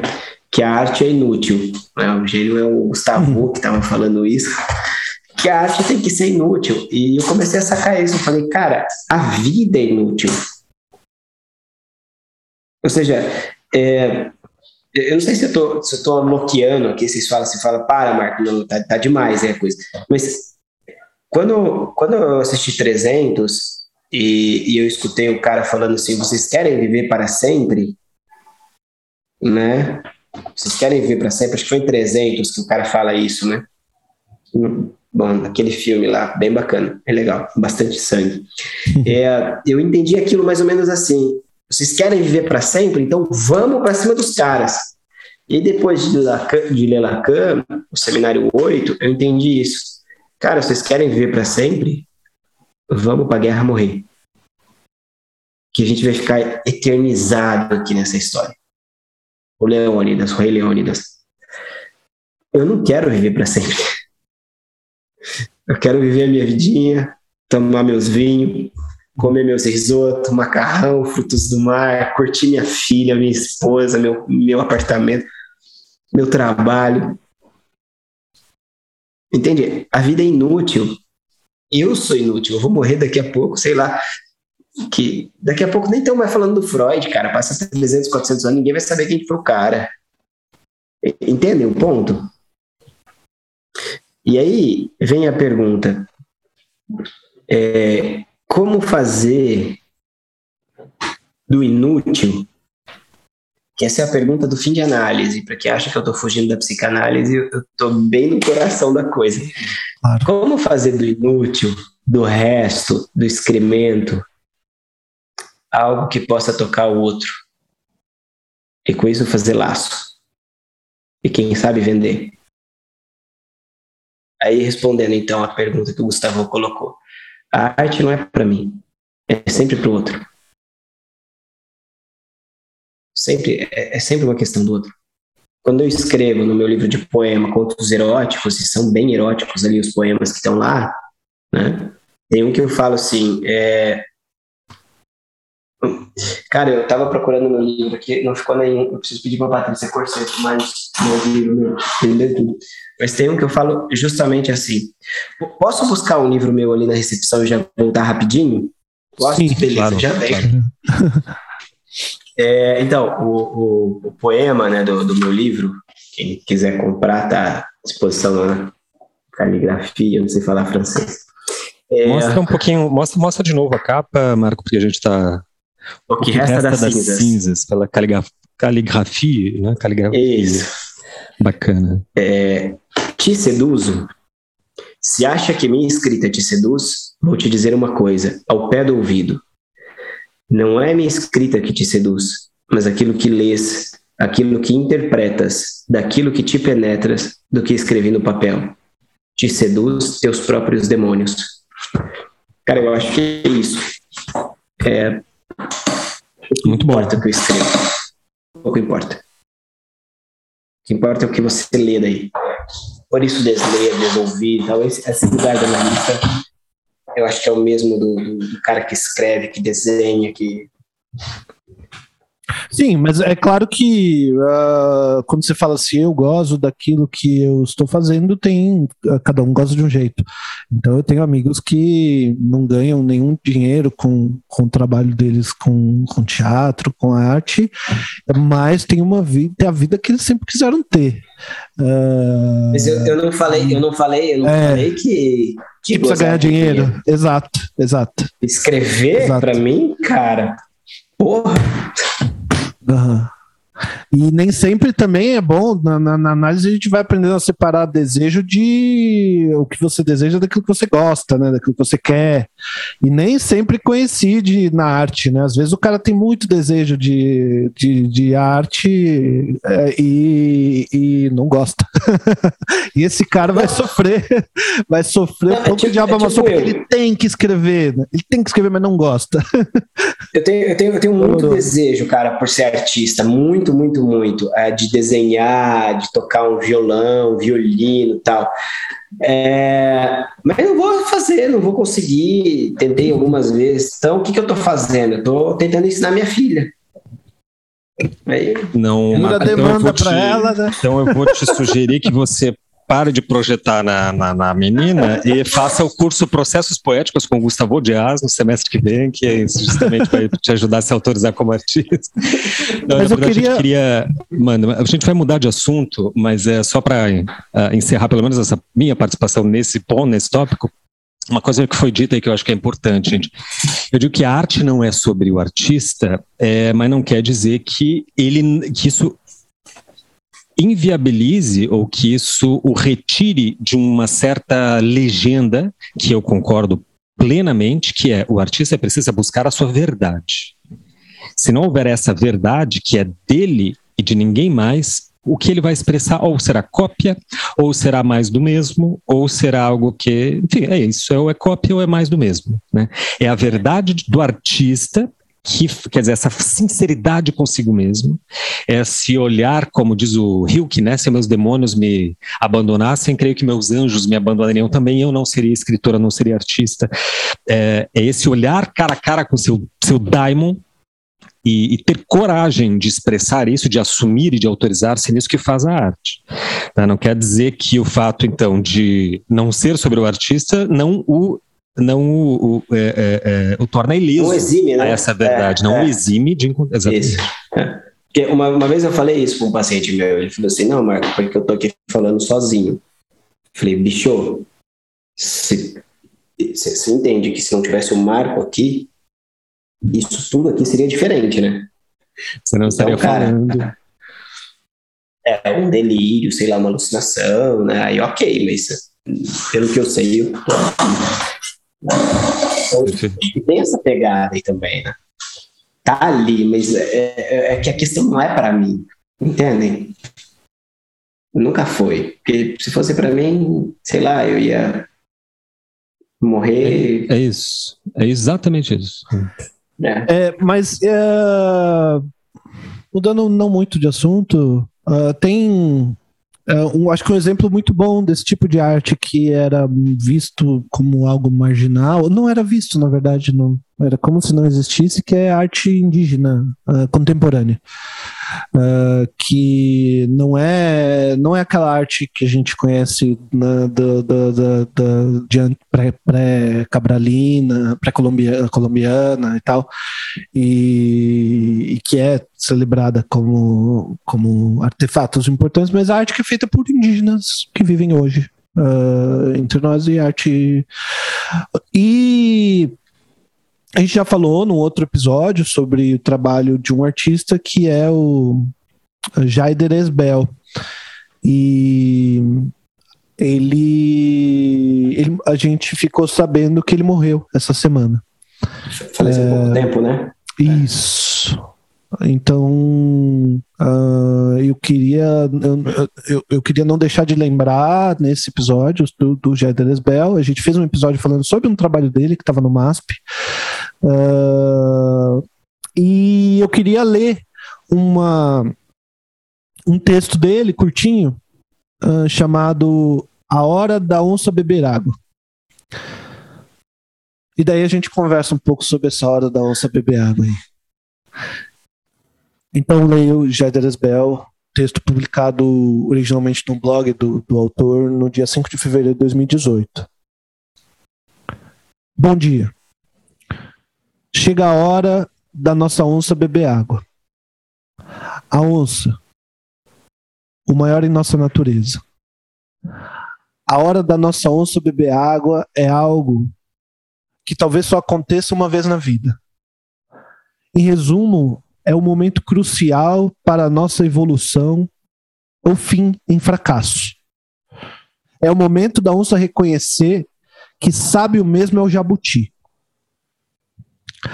A hora da onça beber água é quando ela tem que olhar para si mesma no espelho d'água e ela está exausta, fraca e vulnerável. A hora da onça beber água é um momento de extrema renúncia e profundo altruísmo. Resiliência e altas habilidades são de fato requeridas nessa hora. Quando se passa pelo momento da onça beber água e ela passa, é o amor na guerra, a trégua e a garantia de plena natureza eternamente viva.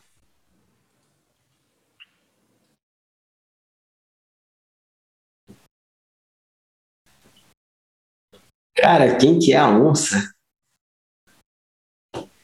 E quantas, e quantas eu fiquei pensando aqui, cara, quantas vezes a onça bebe água na vida, né? E quantas vezes a gente está disposto a acolher isso, né? O amor na guerra, essa, essa humildade de, de, de, se abaixar, de se ver no espelho, da, no espelho d'água, frágil, né? Cara, é belíssimo isso.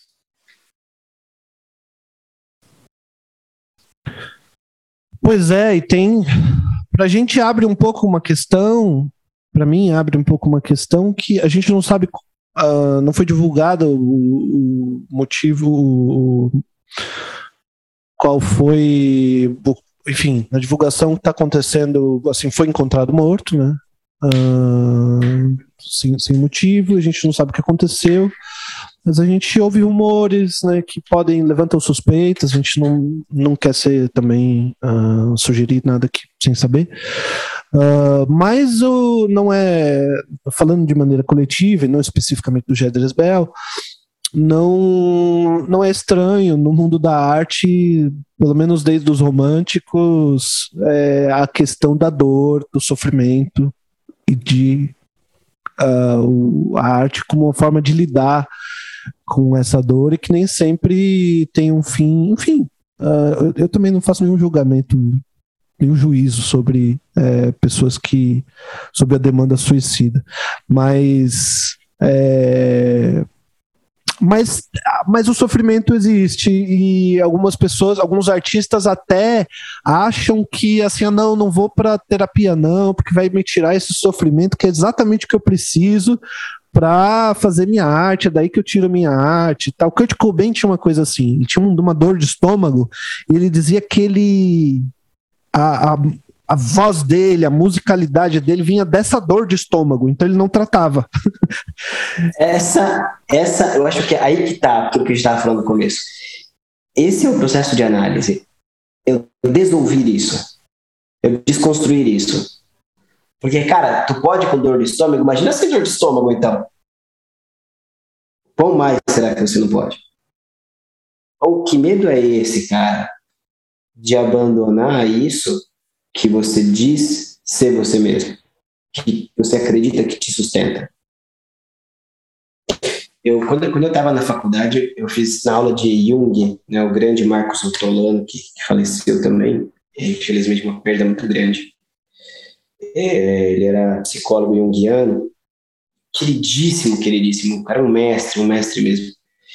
E, e eu perguntei isso para ele, eu falei assim, professor, se um cara faz análise e ele tem na experiência da dor a sua arte, eu tava falando de mim, né, lógico, para variar, mas se tem um amigo meu, o que que acontece com esse cara? Sim. Aí o professor respondeu assim, é, eu, eu, não me lembro muito bem o que ele respondeu exatamente, assim, mas basicamente é a mesma coisa, assim, que a ideia, né? É, não sei. O cara vai ter que passar pela análise. uhum. E aí, na, na, época, ele passou um filme de um cara que era. tinha tudo para ser campeão. Dá para fazer o link agora, né? Isso aí foi em 2005, 2006 tinha tudo para ser campeão no, nas Olimpíadas e ele se contentou com o segundo lugar. Se contentou. Todo mundo, nossa, eu não acredito nisso aqui. O cara estava feliz por ter ficado no segundo lugar, por ter competido, por ter curtido, por ter gozado da experiência. Eu acho que tem tudo a ver aí com a Olimpíada que teve agora, né? Uhum. É, foi uma discussão bem importante. Né? É, Até que ponto isso não assim. é certo comodismo, certa autocondescendência, Marco? Então, vai ter que ir para análise para ver, cara, porque às vezes é, às vezes é a dor que me mantém vivo. Esse Pode é o ponto. Agora, se é a dor que me mantém, Julio Galan. Vocês já ouviram falar do Julio Galan? Não. Ah, tô na frente dos dois aqui agora, agora vamos lá. o Julio Galã, cara, o cara era um artista fantástico, fantástico, mexicano, né, da vanguarda. Também parece que, se não me engano, se matou na década de 90 ali. Mas se vocês verem a arte dele, se possível, coloquem depois, façam a edição do vídeo, coloquem aí o Julio Galã. Se vocês verem a arte dele, vocês vão ver como, como é nua, como é crua, como a coisa assim, cara, me impactou. Me impactou. É, e ele se matou. E na época que eu vi a arte dele, eu estava no mestrado, isso foi em 2012, 13, eu acho. E aí eu falei assim, pô, por que, que um cara desse não fez análise, né? ridículo, como se a análise fosse, sei lá, salvar o mundo. Nem Jesus deu conta, né? Quanto mais um analista, coitado, pobre coitado analista. Mas eu acho, eu acho que é uma pegada mais ou menos por aí, cara. É, às vezes o cara até foi em análise, até se analisou e viu que, meu, é melhor isso do que, do que continuar vivendo. Que continuar produzindo. Sei lá. O cara vai ter que ir para análise para ver. É, se há uma questão que é subjetiva, é a decisão sobre a própria existência, né? Que não é própria, né? Ah. Por isso que eu estava falando, eu não vivo, cara, eu não, não, não vou, eu vou continuar existindo no coração das pessoas que me amam. Por sei lá, uma dos. Eu aprendi isso com uma paciente. Ela falou assim para mim, Marco, isso é jovem, queria se matar. E ela falou assim para mim, várias vezes, teve algumas tentativas. Ela falou assim para mim, Marco, se eu morrer hoje, como eu quero, os meus pais talvez chorem muito por um ano. Eles morrem, morre meu sobrinho e eu deixo de existir. Óbvio que o analista aqui ficou angustiado pra caralho, foi pra análise depois para lidar uhum. com isso, né? Procurou supervisão, né? Tava, no começo da prática clínica. Mas Olha que inutilidade que é a nossa vida, que é a nossa existência. A gente vai existir a partir do coração do outro. É, mas você não gosta disso, cara. Entendeu? O cara vai ficar vivendo aqui para quê? Pra produzir para os outros gozar? E essa é uma questão que eu ouvi no, no âmbito específico das conversas de, de, de, entre os colegas, historiadores, a gente é amigo, né, historiador da arte, curador, é, pessoal que é mais próximo, assim, da, até do, do, próprio trabalho do, do, do Jeder Esbel, e ouvindo o que, que, que, tipo de homenagem eles estavam fazendo, né, e que tipo de comentário estavam fazendo, lamentando, obviamente, a, a morte do Jeder Esbel. E alguns comentários diziam assim, alguns comentários diziam assim, Uh, pois é, cada um sabe até onde aguenta, cada um sabe de si e tal, né, de maneira bastante respeitosa. E outros diziam assim: pois é, a gente sabe como é esse meio. É, esse, a gente sabe que tipo de pressão ele estava sofrendo. É, a gente sabe que esse o meio do quando o cara deixa de ser como ele era antigamente, um artista marginal que tinha ali uma exposiçãozinha ou outra e vira o Jaider Esbel com a potência que ele estava agora de, de, de, de, de participar da Bienal, de participar enfim, uh, da, da, da, coleção permanente do MASP, e, e ter uma quantidade muito louca de, de, de demanda de, de, trabalho, e corresponder a esse olhar que faziam sobre ele, o grande gênio Jair Desbel, que agora está trazendo, carregando nas costas o povo indígena, e a representação de quem é o povo indígena, a luta indígena hoje, é o Jair Desbel. E o cara carregar tudo isso enquanto tem no seu é é, é, é, na sua nuca um agente falando, e aí, vamos vender por quanto isso aqui? Tem um cara querendo comprar ali, lá nos Estados Unidos, estão, tua obra tá, ó, se você, tá bonito isso aqui, mas quem sabe você faz mais coloridinho, vende mais, hein? É, e, e, tudo isso em cima da pessoa, Nosso coração, assim. Nosso coração vermelho. Então... Ah, cara, é insustentável, é insustentável. Eu mesmo não aguento nem a semana da minha mãe desde que eu nasci. Eu fiz análise para entender isso. Cara, eu não vou fazer nem minha mãe feliz, quanto mais a minha mulher, minha filha, meu pai, meus pacientes, minha vida. É, malemar eu consigo me fazer feliz. Né? Então, como. Já basta essa missão, né? É, de, de sentir-se minimamente realizado para É, da qual eu com certeza fracassei, né? Miseravelmente. Mas tudo bem, cara.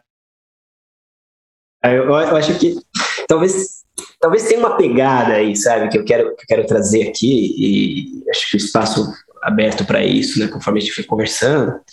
É isso, cara. É, primeiro, não levar tão a sério, né?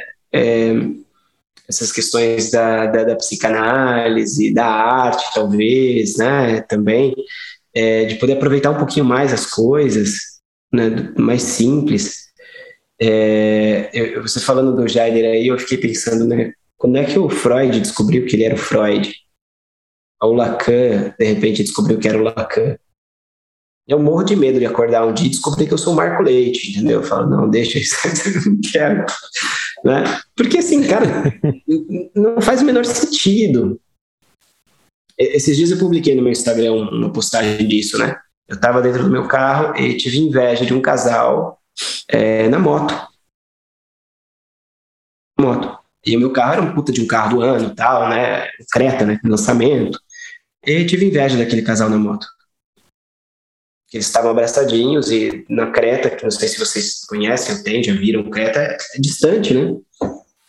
Eu falei, cara, eu preciso mudar de vida. Ah, Marco, foi a Creta? Não, lógico que não foi. É, foi uma tocada de vida que eu estava tendo, que eu olhava ali e falava, cara, não estou me reconhecendo, tá, tá louco, isso aqui tá esquisito. Né? Veja, que, eu não me reconheça não quer dizer que, que eu não possa é, curtir isso. Mas tem momentos que a gente não se reconhece, é mais ou menos assim: puta, peguei o caminho errado, deixa eu voltar. Né?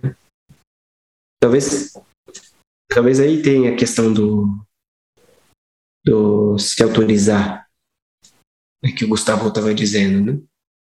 Ah, eu posso experimentar outras coisas que vão ser fracasso, assim, na certa. Por exemplo, eu tô com uma teoria muito louca da gente começar a pensar a, é, a depressão como paradigma no campo da saúde mental como um todo. Aí o Freud fez isso com a neurose, na histérica, o Lacan depois com a psicose, em especial lá a paranoia. Ah, o Marco Leite vai tentar com a depressão. Eu vou defender essa tese agora, dia 20. É. Opa, boa sorte desde já. É não é tese de doutorado, não, é o seminário que eu vou dar com o Daniel Pérez e eu vou bater em cima disso. Falar, por que, que a gente não pega a depressão como paradigma dos transtornos mentais de hoje em dia? Vai dialogar com a história da depressão que o, que o Duncan escreveu ali, né? Sim, sim, sim. E tomara que o Daniel é, é, é, discorde, porque eu quero ver essa treta aí de vocês claro. discutindo. Não, ele vai, ele vai, com certeza vai. O Gil é um grande ouvinte aí do leitor do, Daniel, né? É, eu gosto muito dele. Gosto muito de ouvir ele. É, mas, mas é, eu acho que o. Me, me, lembrou uma história do Freud, né? Que ele, o Freud diz que o mundo. Eu não sei onde que ele disse isso que o mundo é uma coisa engraçada porque a gente não consegue sair dele, né? É, a gente não consegue cair do mundo, né? Se eu morrer, vai ficar uma lápide com meu nome ali e o, o outro vai me lembrar e vai ficar. Agora com a internet ainda, né? uma das coisas da lei, uh, das leis mais novas que na Europa foi aprovada e que uh, no Brasil eu não sei como ficou na LGPD, mas é o direito ao esquecimento que é como que um direito do, do cidadão, assim, que ele tem de que uh, todos os dados dele sejam apagados definitivamente e ele possa ser absolutamente esquecido do, do na internet, né? É, e só que no mundo não dá, né? Pra gente fazer isso, a gente sempre vai lembrar. Eu vou se lembrar pela vida inteira do, do do Géderes Bell e da, da história dele, como a arte indígena contemporânea impactou meu, meu trabalho, meu pensamento sobre, sobre arte. Então, é bacana, mas aí daqui a pouco é, você morre também e outros morrem. Entende? É, eu acho. Cara, eu acho que a vida é muito inútil. A vida é muito inútil. A existência. O padre uma vez falou isso para mim, eu achei muito lindo. É, a vida, ele falou duas coisas para mim, o padre Fiore aqui, né? A vida é um instante que Deus beijou.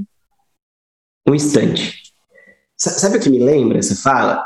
Aquele, aquela flor boca de leão que você assopra e ela voa assim, cara, para mim é, é, é, isso. É isso.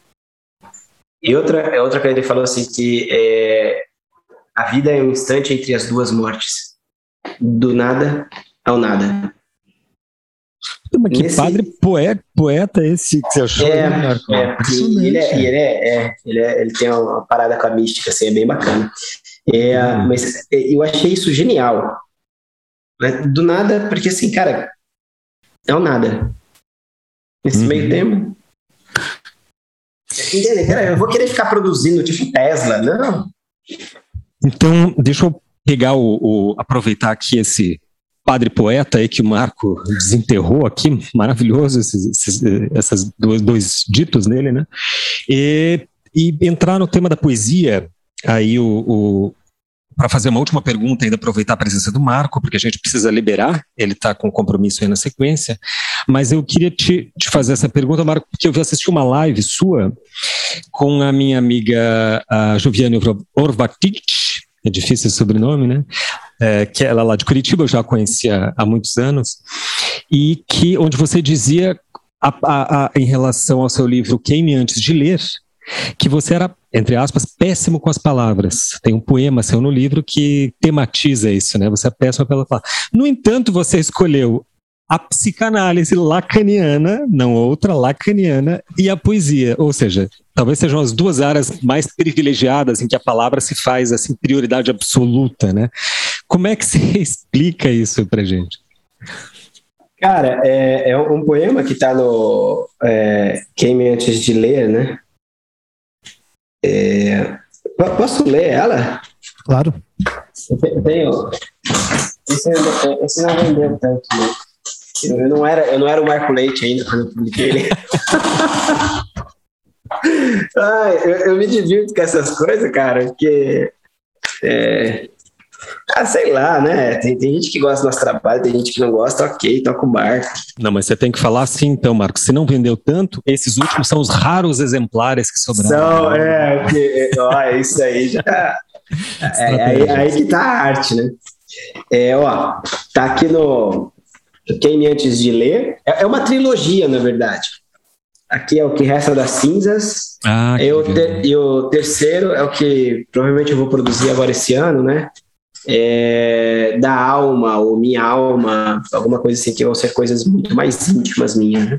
Entendi, que bacana, que bonito ficaram a edição dos livros, né? Quem está nos ouvindo no, no, no, podcast pelo Spotify, a gente tá, vai transmitir esse, esse mesmo podcast pelo YouTube. Então vejam nossas lindas caras e as capas dos livros aqui do, do Marco. Ficou muito bonita essa edição, livros mais finos, né? E, e ela segue, né? É um queima e aqui tá cinzas, né? que tem uma ideia de, da, da fogueira né, queimando. Ah, pode escrever. E aqui é cinzas. Depois que eu publiquei o livro, eu vi que já tinha um livro com esse nome. Quem antes de ler um americano trouxeram para o Brasil. Não sei por que me copiaram antes. É... me copiaram antes de mim. essa gente é foda, essa gente é foda. É, não tem jeito. Dizem que sou bom com as palavras, ou seja, dizem que sou. Né? Disseram-me que escrevo bem. Já ouvi dizer que me porto bem quando estou falando. Bom, é o contrário para mim. Sou tão péssimo com as palavras que as espremo e as amasso, as entorto e as desentorto, uso e abuso delas, como se fosse possível com elas dizer o que elas não dizem, falar o que elas não falam, alcançar em minhas entranhas o meu mais profundo mistério. E fazer o outro conseguir compreender o incompreensível. Veja como nessa sopa de letras não engulo, vomito, engasgo, só fracasso. Sou péssimo com elas, mas elas são mais ou menos como eu.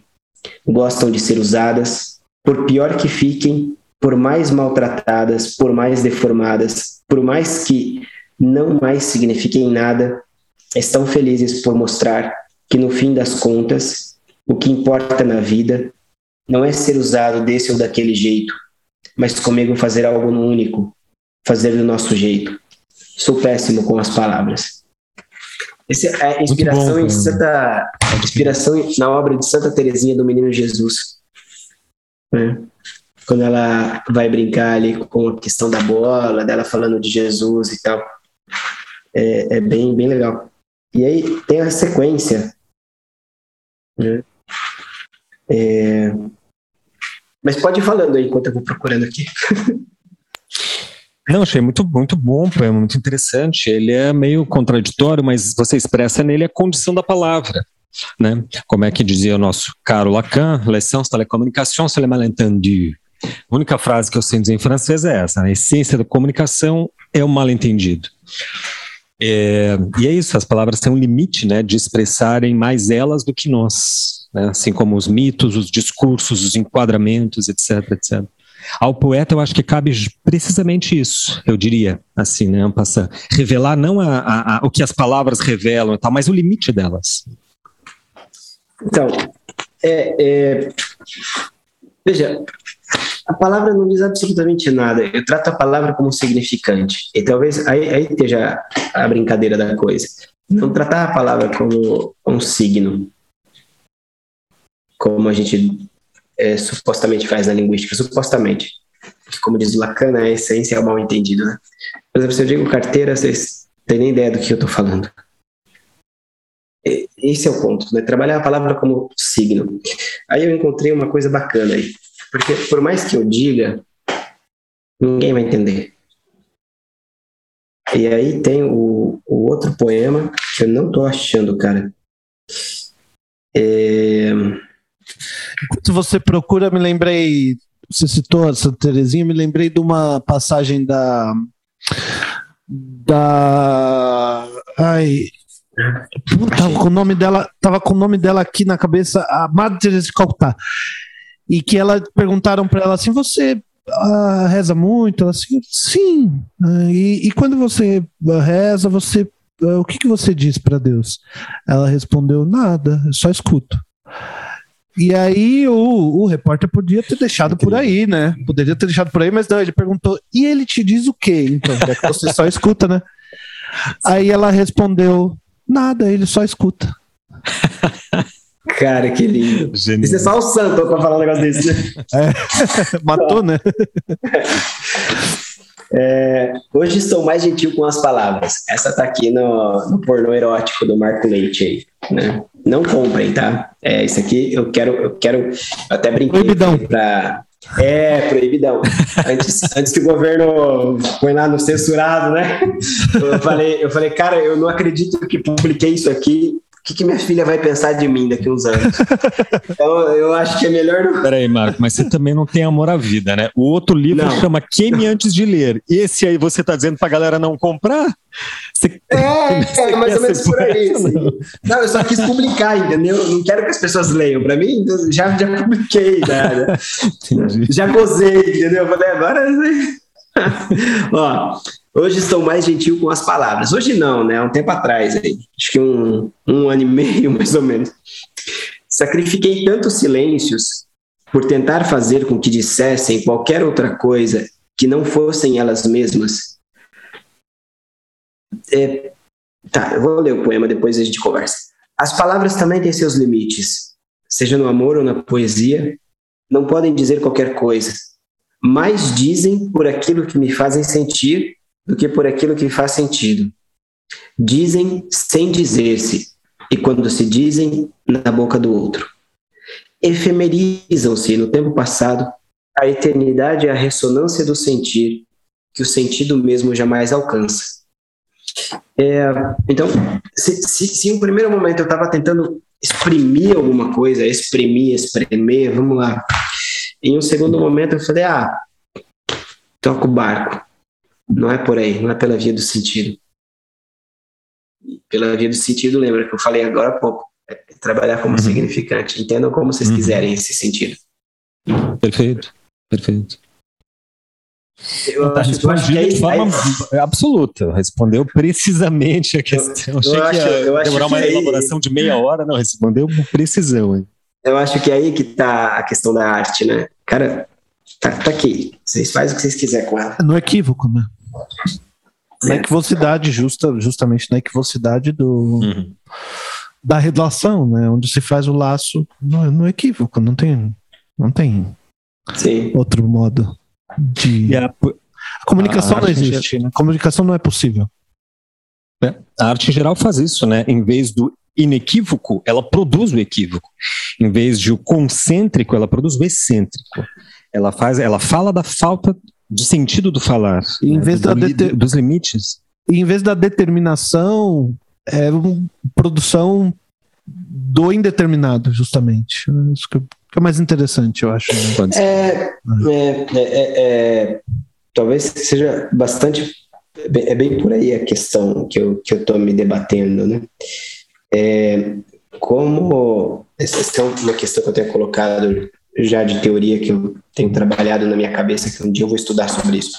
Mas é, como trabalhar com o real e essa foi a coisa que eu coloquei para o Gustavo também né? Como trabalhar com o real sem ser pela via do negativo? Ou seja como dizer disso que as palavras não alcançam tem uma dica aí na psicanálise, né? A gente trabalha com a noção da repetição em Freud. A transferência, né? A repetição em ato e tal. Mas tá aí. Esse é o ponto. E daí? E?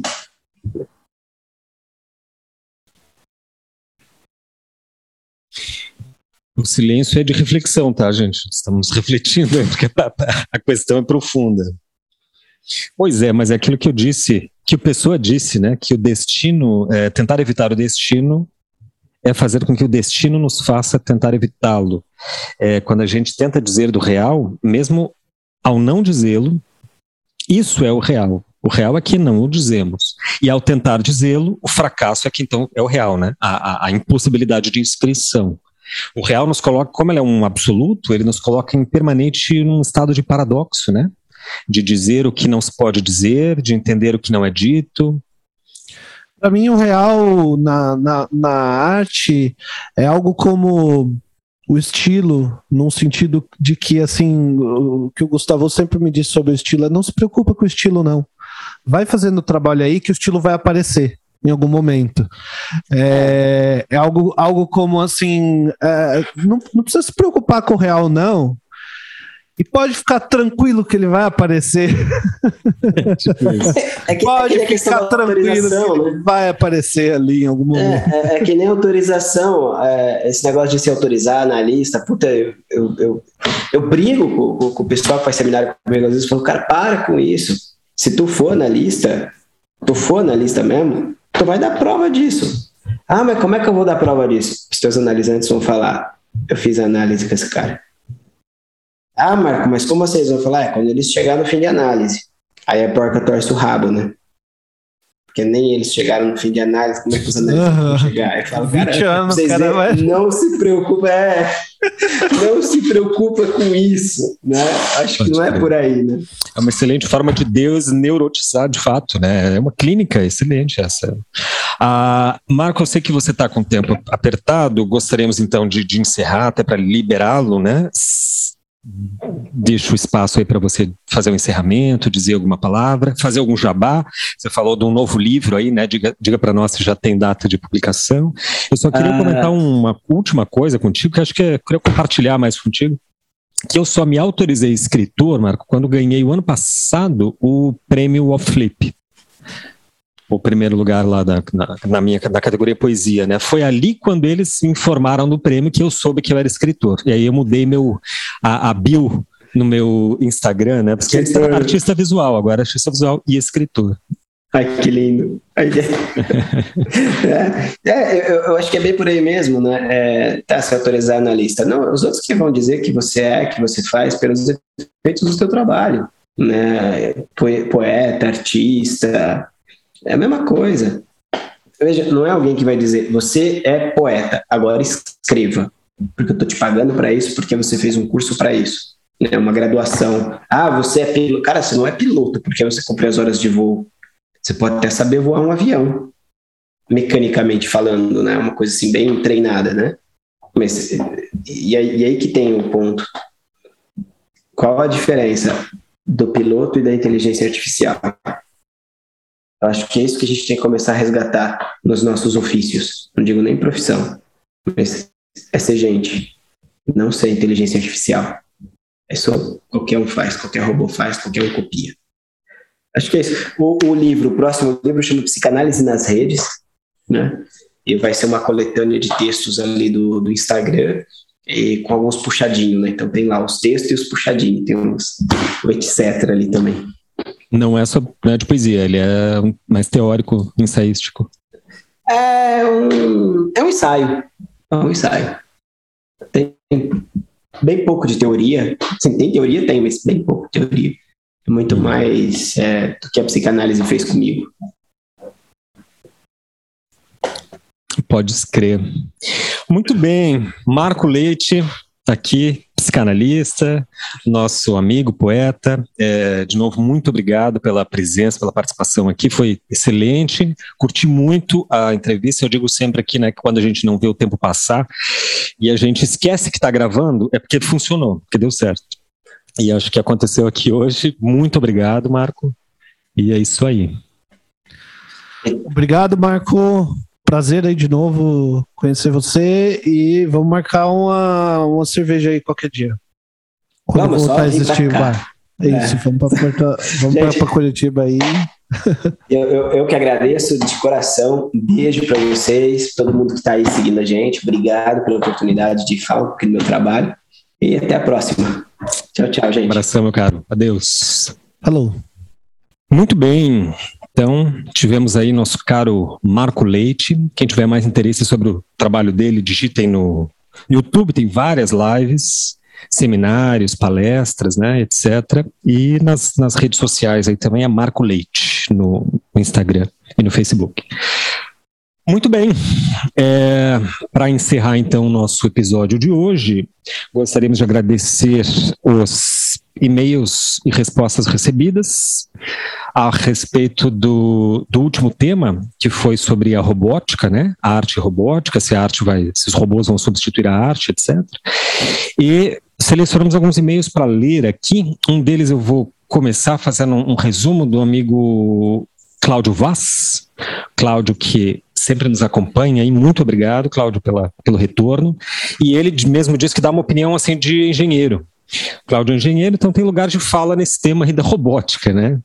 Eu vou resumindo aqui, ele fala uma coisa interessante, né? Que os robôs não têm a, a, exatamente uma capacidade de desenvolver uma inteligência intuitiva.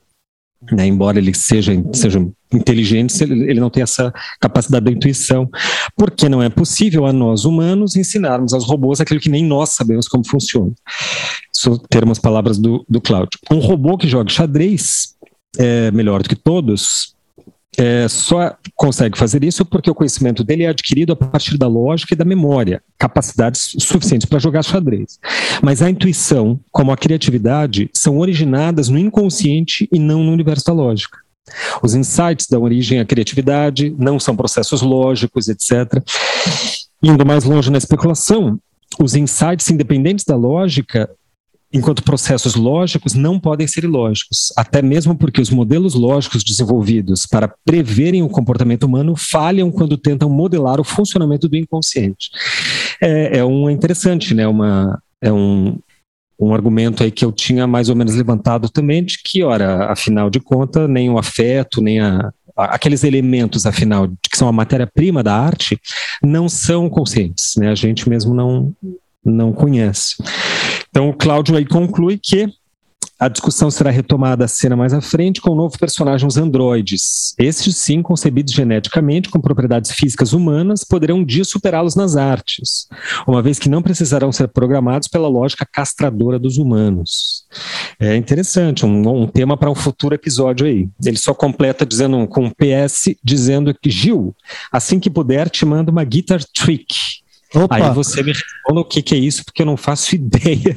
Que que não, eu vou repetir a mesma coisa que eu disse no outro episódio. Eu realmente não sei o que, que é isso, mas eu quero. Me mande.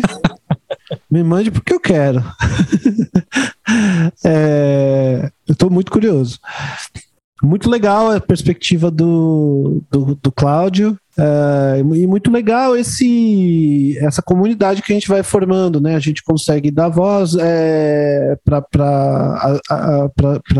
alguns dos nossos ouvintes. Uh, quem acompanhar a gente pelo, uh, pelo Anchor, né, uh, pode uh, deixar mensagem de áudio, inclusive, que de repente pode, a gente pode colocar no outro episódio. Uh, ou manda pra gente pelo pelo WhatsApp aí, quem tiver nossos contatos, que a gente pode colocar também. Acho muito legal. Pelo Instagram, pelo Direct. Ah, sim. É. E a gente vai formando uma comunidade, que é o que mais interessa pra gente. Né? Tem um outro amigo meu, o Michael, também escreveu pra gente, comentando sobre, gostou bastante do episódio sobre os robôs. E, e ele fez dois comentários que eu achei bem pertinentes. Uh, um é, ele sobre aquele ponto que a gente comentou da de que o, o, robô, eu disse né, que o robô seria capaz de uh, pesquisar o que, que, que, mais vende e fazer um trabalho de acordo com, com a cara, com a forma daquilo que vende mais, e esse iria vender. Né? E aí ele, ele comentou que não são sempre uh, qualidades estéticas que definem o sucesso ou insucesso no mercado, e sim questões relacionadas à autoria a, crítica, ao contexto da obra, né? E, enfim, eu incluiria a vida do autor, é, os contatos que ele faz, né? e, não, e não necessariamente as qualidades intrínsecas do, do, da própria obra. Realmente, isso não, não tinha me ocorrido, Michael, e, e é um bom ponto mesmo. É um bom ponto. Eu acho que a, ele diz assim: a não ser que. Ele diz a não ser que a pessoa que está comprando não soubesse que está hum. comprando uma obra feita de um robô. robô. É. Só que a gente também tem uma perspectiva futura que um dia as pessoas vão querer obras daquele robô e não do outro. é. Não, aí você tem que dar uma tá história tá famosa, assim, né, pro robô, né? Esse robô sofreu, ele teve, começou como um robozinho, um robozinho que não sabia, e daí ele teve. Aí tipo pode a historinha ser, do Wall-E, né? Isso, é. e aí ele era um, era um robô que fazia carros e ele ficava fazendo aquela coisa mecânica, aí ele se libertou se transformou num robô artista. Artista. aí que você conta um storytelling desse aí, talvez você vai, o bichinho. É, porra, as obras vão bombar aí no mercado. É. E ele fez um outro comentário que é o seguinte: Uh, também achei bem pertinente, que foi, ele disse assim: num contexto em que robôs produzem quadros, a obra de arte se torna o robô e o artista é o programador que programou o robô. Então, seria uma nova categoria. A, a, a máquina fotográfica, por exemplo, não roubou. Não roubou. Não roubou o, o, o estatuto. Teatro falho maravilhoso. Pena Bonito, que o Marco né? o já não está aí. É, roubou e roubar. Vamos ter o robô, robô, robô. O robô, robô, robô. É, o robô vai roubar o quê? Então, o, a máquina fotográfica não roubou o estatuto do pintor uh, como produtor de imagem, mas criou um outro nicho e um novo tipo de artista. Uhum. Então, nesse sentido, o robô não vai roubar o lugar de ninguém, ele vai criar novos espaços e papéis que podem se tornar uma tendência de público de acordo com a transformação tecnológica da sociedade, como a relação, por exemplo, do teatro e do cinema, que no teatro não. O cinema não substituiu o teatro. Uh, pelo hum. contrário, mais uma, mais uma forma, né? Hum. Uh, então também achei bastante interessante essa perspectiva do Michael. Então escrevam pra gente no podcast. Ele termina fazendo uma. Ele termina propondo um tema interessante aí que não tinha me ocorrido. Vou colocar, vamos colocar em pauta. Que ele diz ali que, né, que sugere um, um futuro tema de debate para o episódio. Jogos de videogame são estão em vias de se tornar ou um dia poder ser considerados obras de arte? Você, o Michael, ah, poderia participar desse, desse episódio, porque além de ser um, é, um, um historiador da arte, uh, informação, meu amigo, ele entende muito de arte, entende um mestre em, em, em letras e tal, um cara com uma capacidade intelectual muito boa. Não precisa para participar desse podcast. Uh, é porque nós mesmo não, não a temos. Mas por, exato. Mas por um acaso esse, esse seria o caso do Michael. É, mas além disso, ele também joga muito videogame. Adora jogar videogame, sempre tá postando nas redes sociais. Eu, ele, eu, eu, eu apostaria que o Michael ia olhar para você e falar: Mas é claro que o videogame é arte. Eu, eu espero que ele me contradiza e escreva, escreva dizendo assim, não, pode, tenho certeza que não é. Mas ele que vem aqui defender a sua opinião. Aqui defender, seja Porque aqui no podcast é assim, né? Quem propõe executa. É Exato. que nem, que nem centro acadêmico de esquerda. Quem propõe executa. Agora, é. nesse episódio, ele vem e eu fico de ouvinte, porque eu não entendo patavina de coisa nenhuma de videogame. Você parou no Atari. Parei no Nintendo, para não dizer ah, que sou foi, tão cringe foi bem, assim. É. Foi bem, pelo amor de Deus. Peraí. Tinha aquelas fitas imensas, assim, um negócio uhum. bizarro. Uhum. Muito bem. É, então, ok. Muito obrigado, gente, aí, o Michael e o Cláudio. Quem mais nos mandou e-mail, gente, nós lemos todos, tá? E responderemos a seu tempo. Né? Recebemos também um, a um e-mail aqui uma sugestão de pauta do Eri Welly, que será tratada mais à frente, porque a gente achou que dava um episódio à parte também. É, e eu queria informá-los aos nossos públicos, especialmente aquele que nos vê, não apenas nos ouve hoje no YouTube, porque é uma plataforma que desde o início a gente apostou, estávamos então subindo os episódios do, do podcast também lá, só que é na esperança assim de que ele pudesse é, contemplar um certo interesse, porque tem muitas pessoas que não, que não ouvem Spotify, que não são integrados às mídias de streaming, né? Então a gente, a nossa aposta era publicar em todas elas e também no YouTube. No entanto, vimos que dá um trabalho enorme e não vale a pena porque a, a, a audiência é muito baixa. É, é, abaixo de 100 mil views, então para nós não interessa. Né? Para nós não interessa 100k para cima. Então, a gente, esse vai ser o último episódio que a gente vai estar transmitindo pelo YouTube. Por isso que a gente fez ele é, não só áudio, mas também visual. É para dar uma chance do, dos ouvintes aí nos conhecerem e saber literalmente com quem estão falando, né? Aí depois emitam os juízos que quiserem, fiquem à vontade para nos escrever, mas aí não mais pelo YouTube, né? Nos comentários e sim pelo pelo daí pelas mídias, pelas redes sociais ou pelo próprio é, o, o Spotify agora está podendo ter alguma, alguma interlocução Tem comentário, também, né? né? Uhum. Comentários. Só fazer comentário ali. Os, os últimos episódios, que são 30 episódios exatamente, esse é o 31 primeiro, continuam hospedados ali na plataforma, teremos ainda o canal do, do nosso canal no YouTube, do episódio do podcast Desver, para eventuais lives e eventos mais para frente, mas a partir de agora, então, a gente só posta nas plataformas de streaming próprias a podcasts. Agradeço, inclusive, quem nos acompanhou por aqui até hoje, né, no YouTube. Mas infelizmente para nós não não funciona mais essa mídia. Mas a gente vai é colocar... Mas a gente vai colocar aqui o link do Spotify, né, do, no YouTube, o link do Spotify para você clicar quem gosta de acompanhar pelo YouTube, clicar ali, assinar nosso nosso podcast lá no Spotify ou no, também pode procurar no Apple Podcast uh, ou qualquer outra plataforma, na verdade. E, e esse acompanha lá, foi bem facinho. Não tenha medo de, de assinar um podcast, não. Se for o primeiro podcast que você vai assinar, vai, não tenha medo. É, bem, bem tranquilo. Você vai sempre receber notificação lá quando, quando receber um episódio novo, enfim. A gente não fica no meio do, do, desse mundo de youtuber aqui, não. Isso, e você não fica recebendo 30 e-mails e, e, e coisa, etc. Né? Você só recebe um, eventualmente um lembrete ali de, de quando um novo episódio sai. E assim, gente, nós estamos em 10 plataformas, então então tem sempre onde nos, nos seguir, né? Que não seja por isso, pela ausência aí da, da presença no YouTube.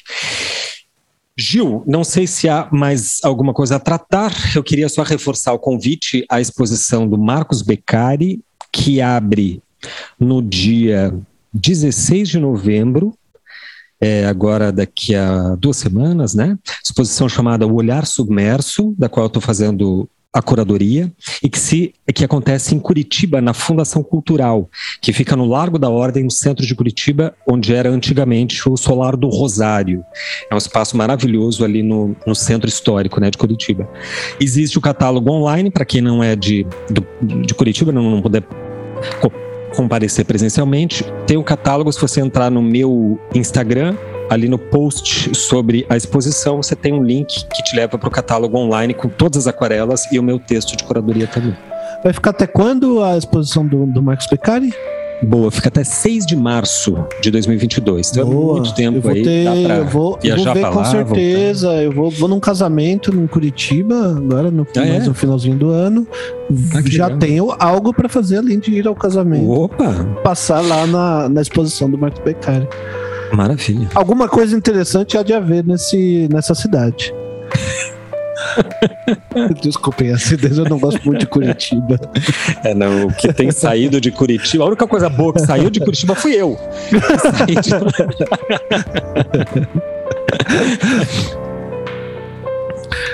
Muito bem, encerramos por aqui hoje. Obrigado pela audiência. Escrevam pra gente. É, até mais. É isso aí. Adeus.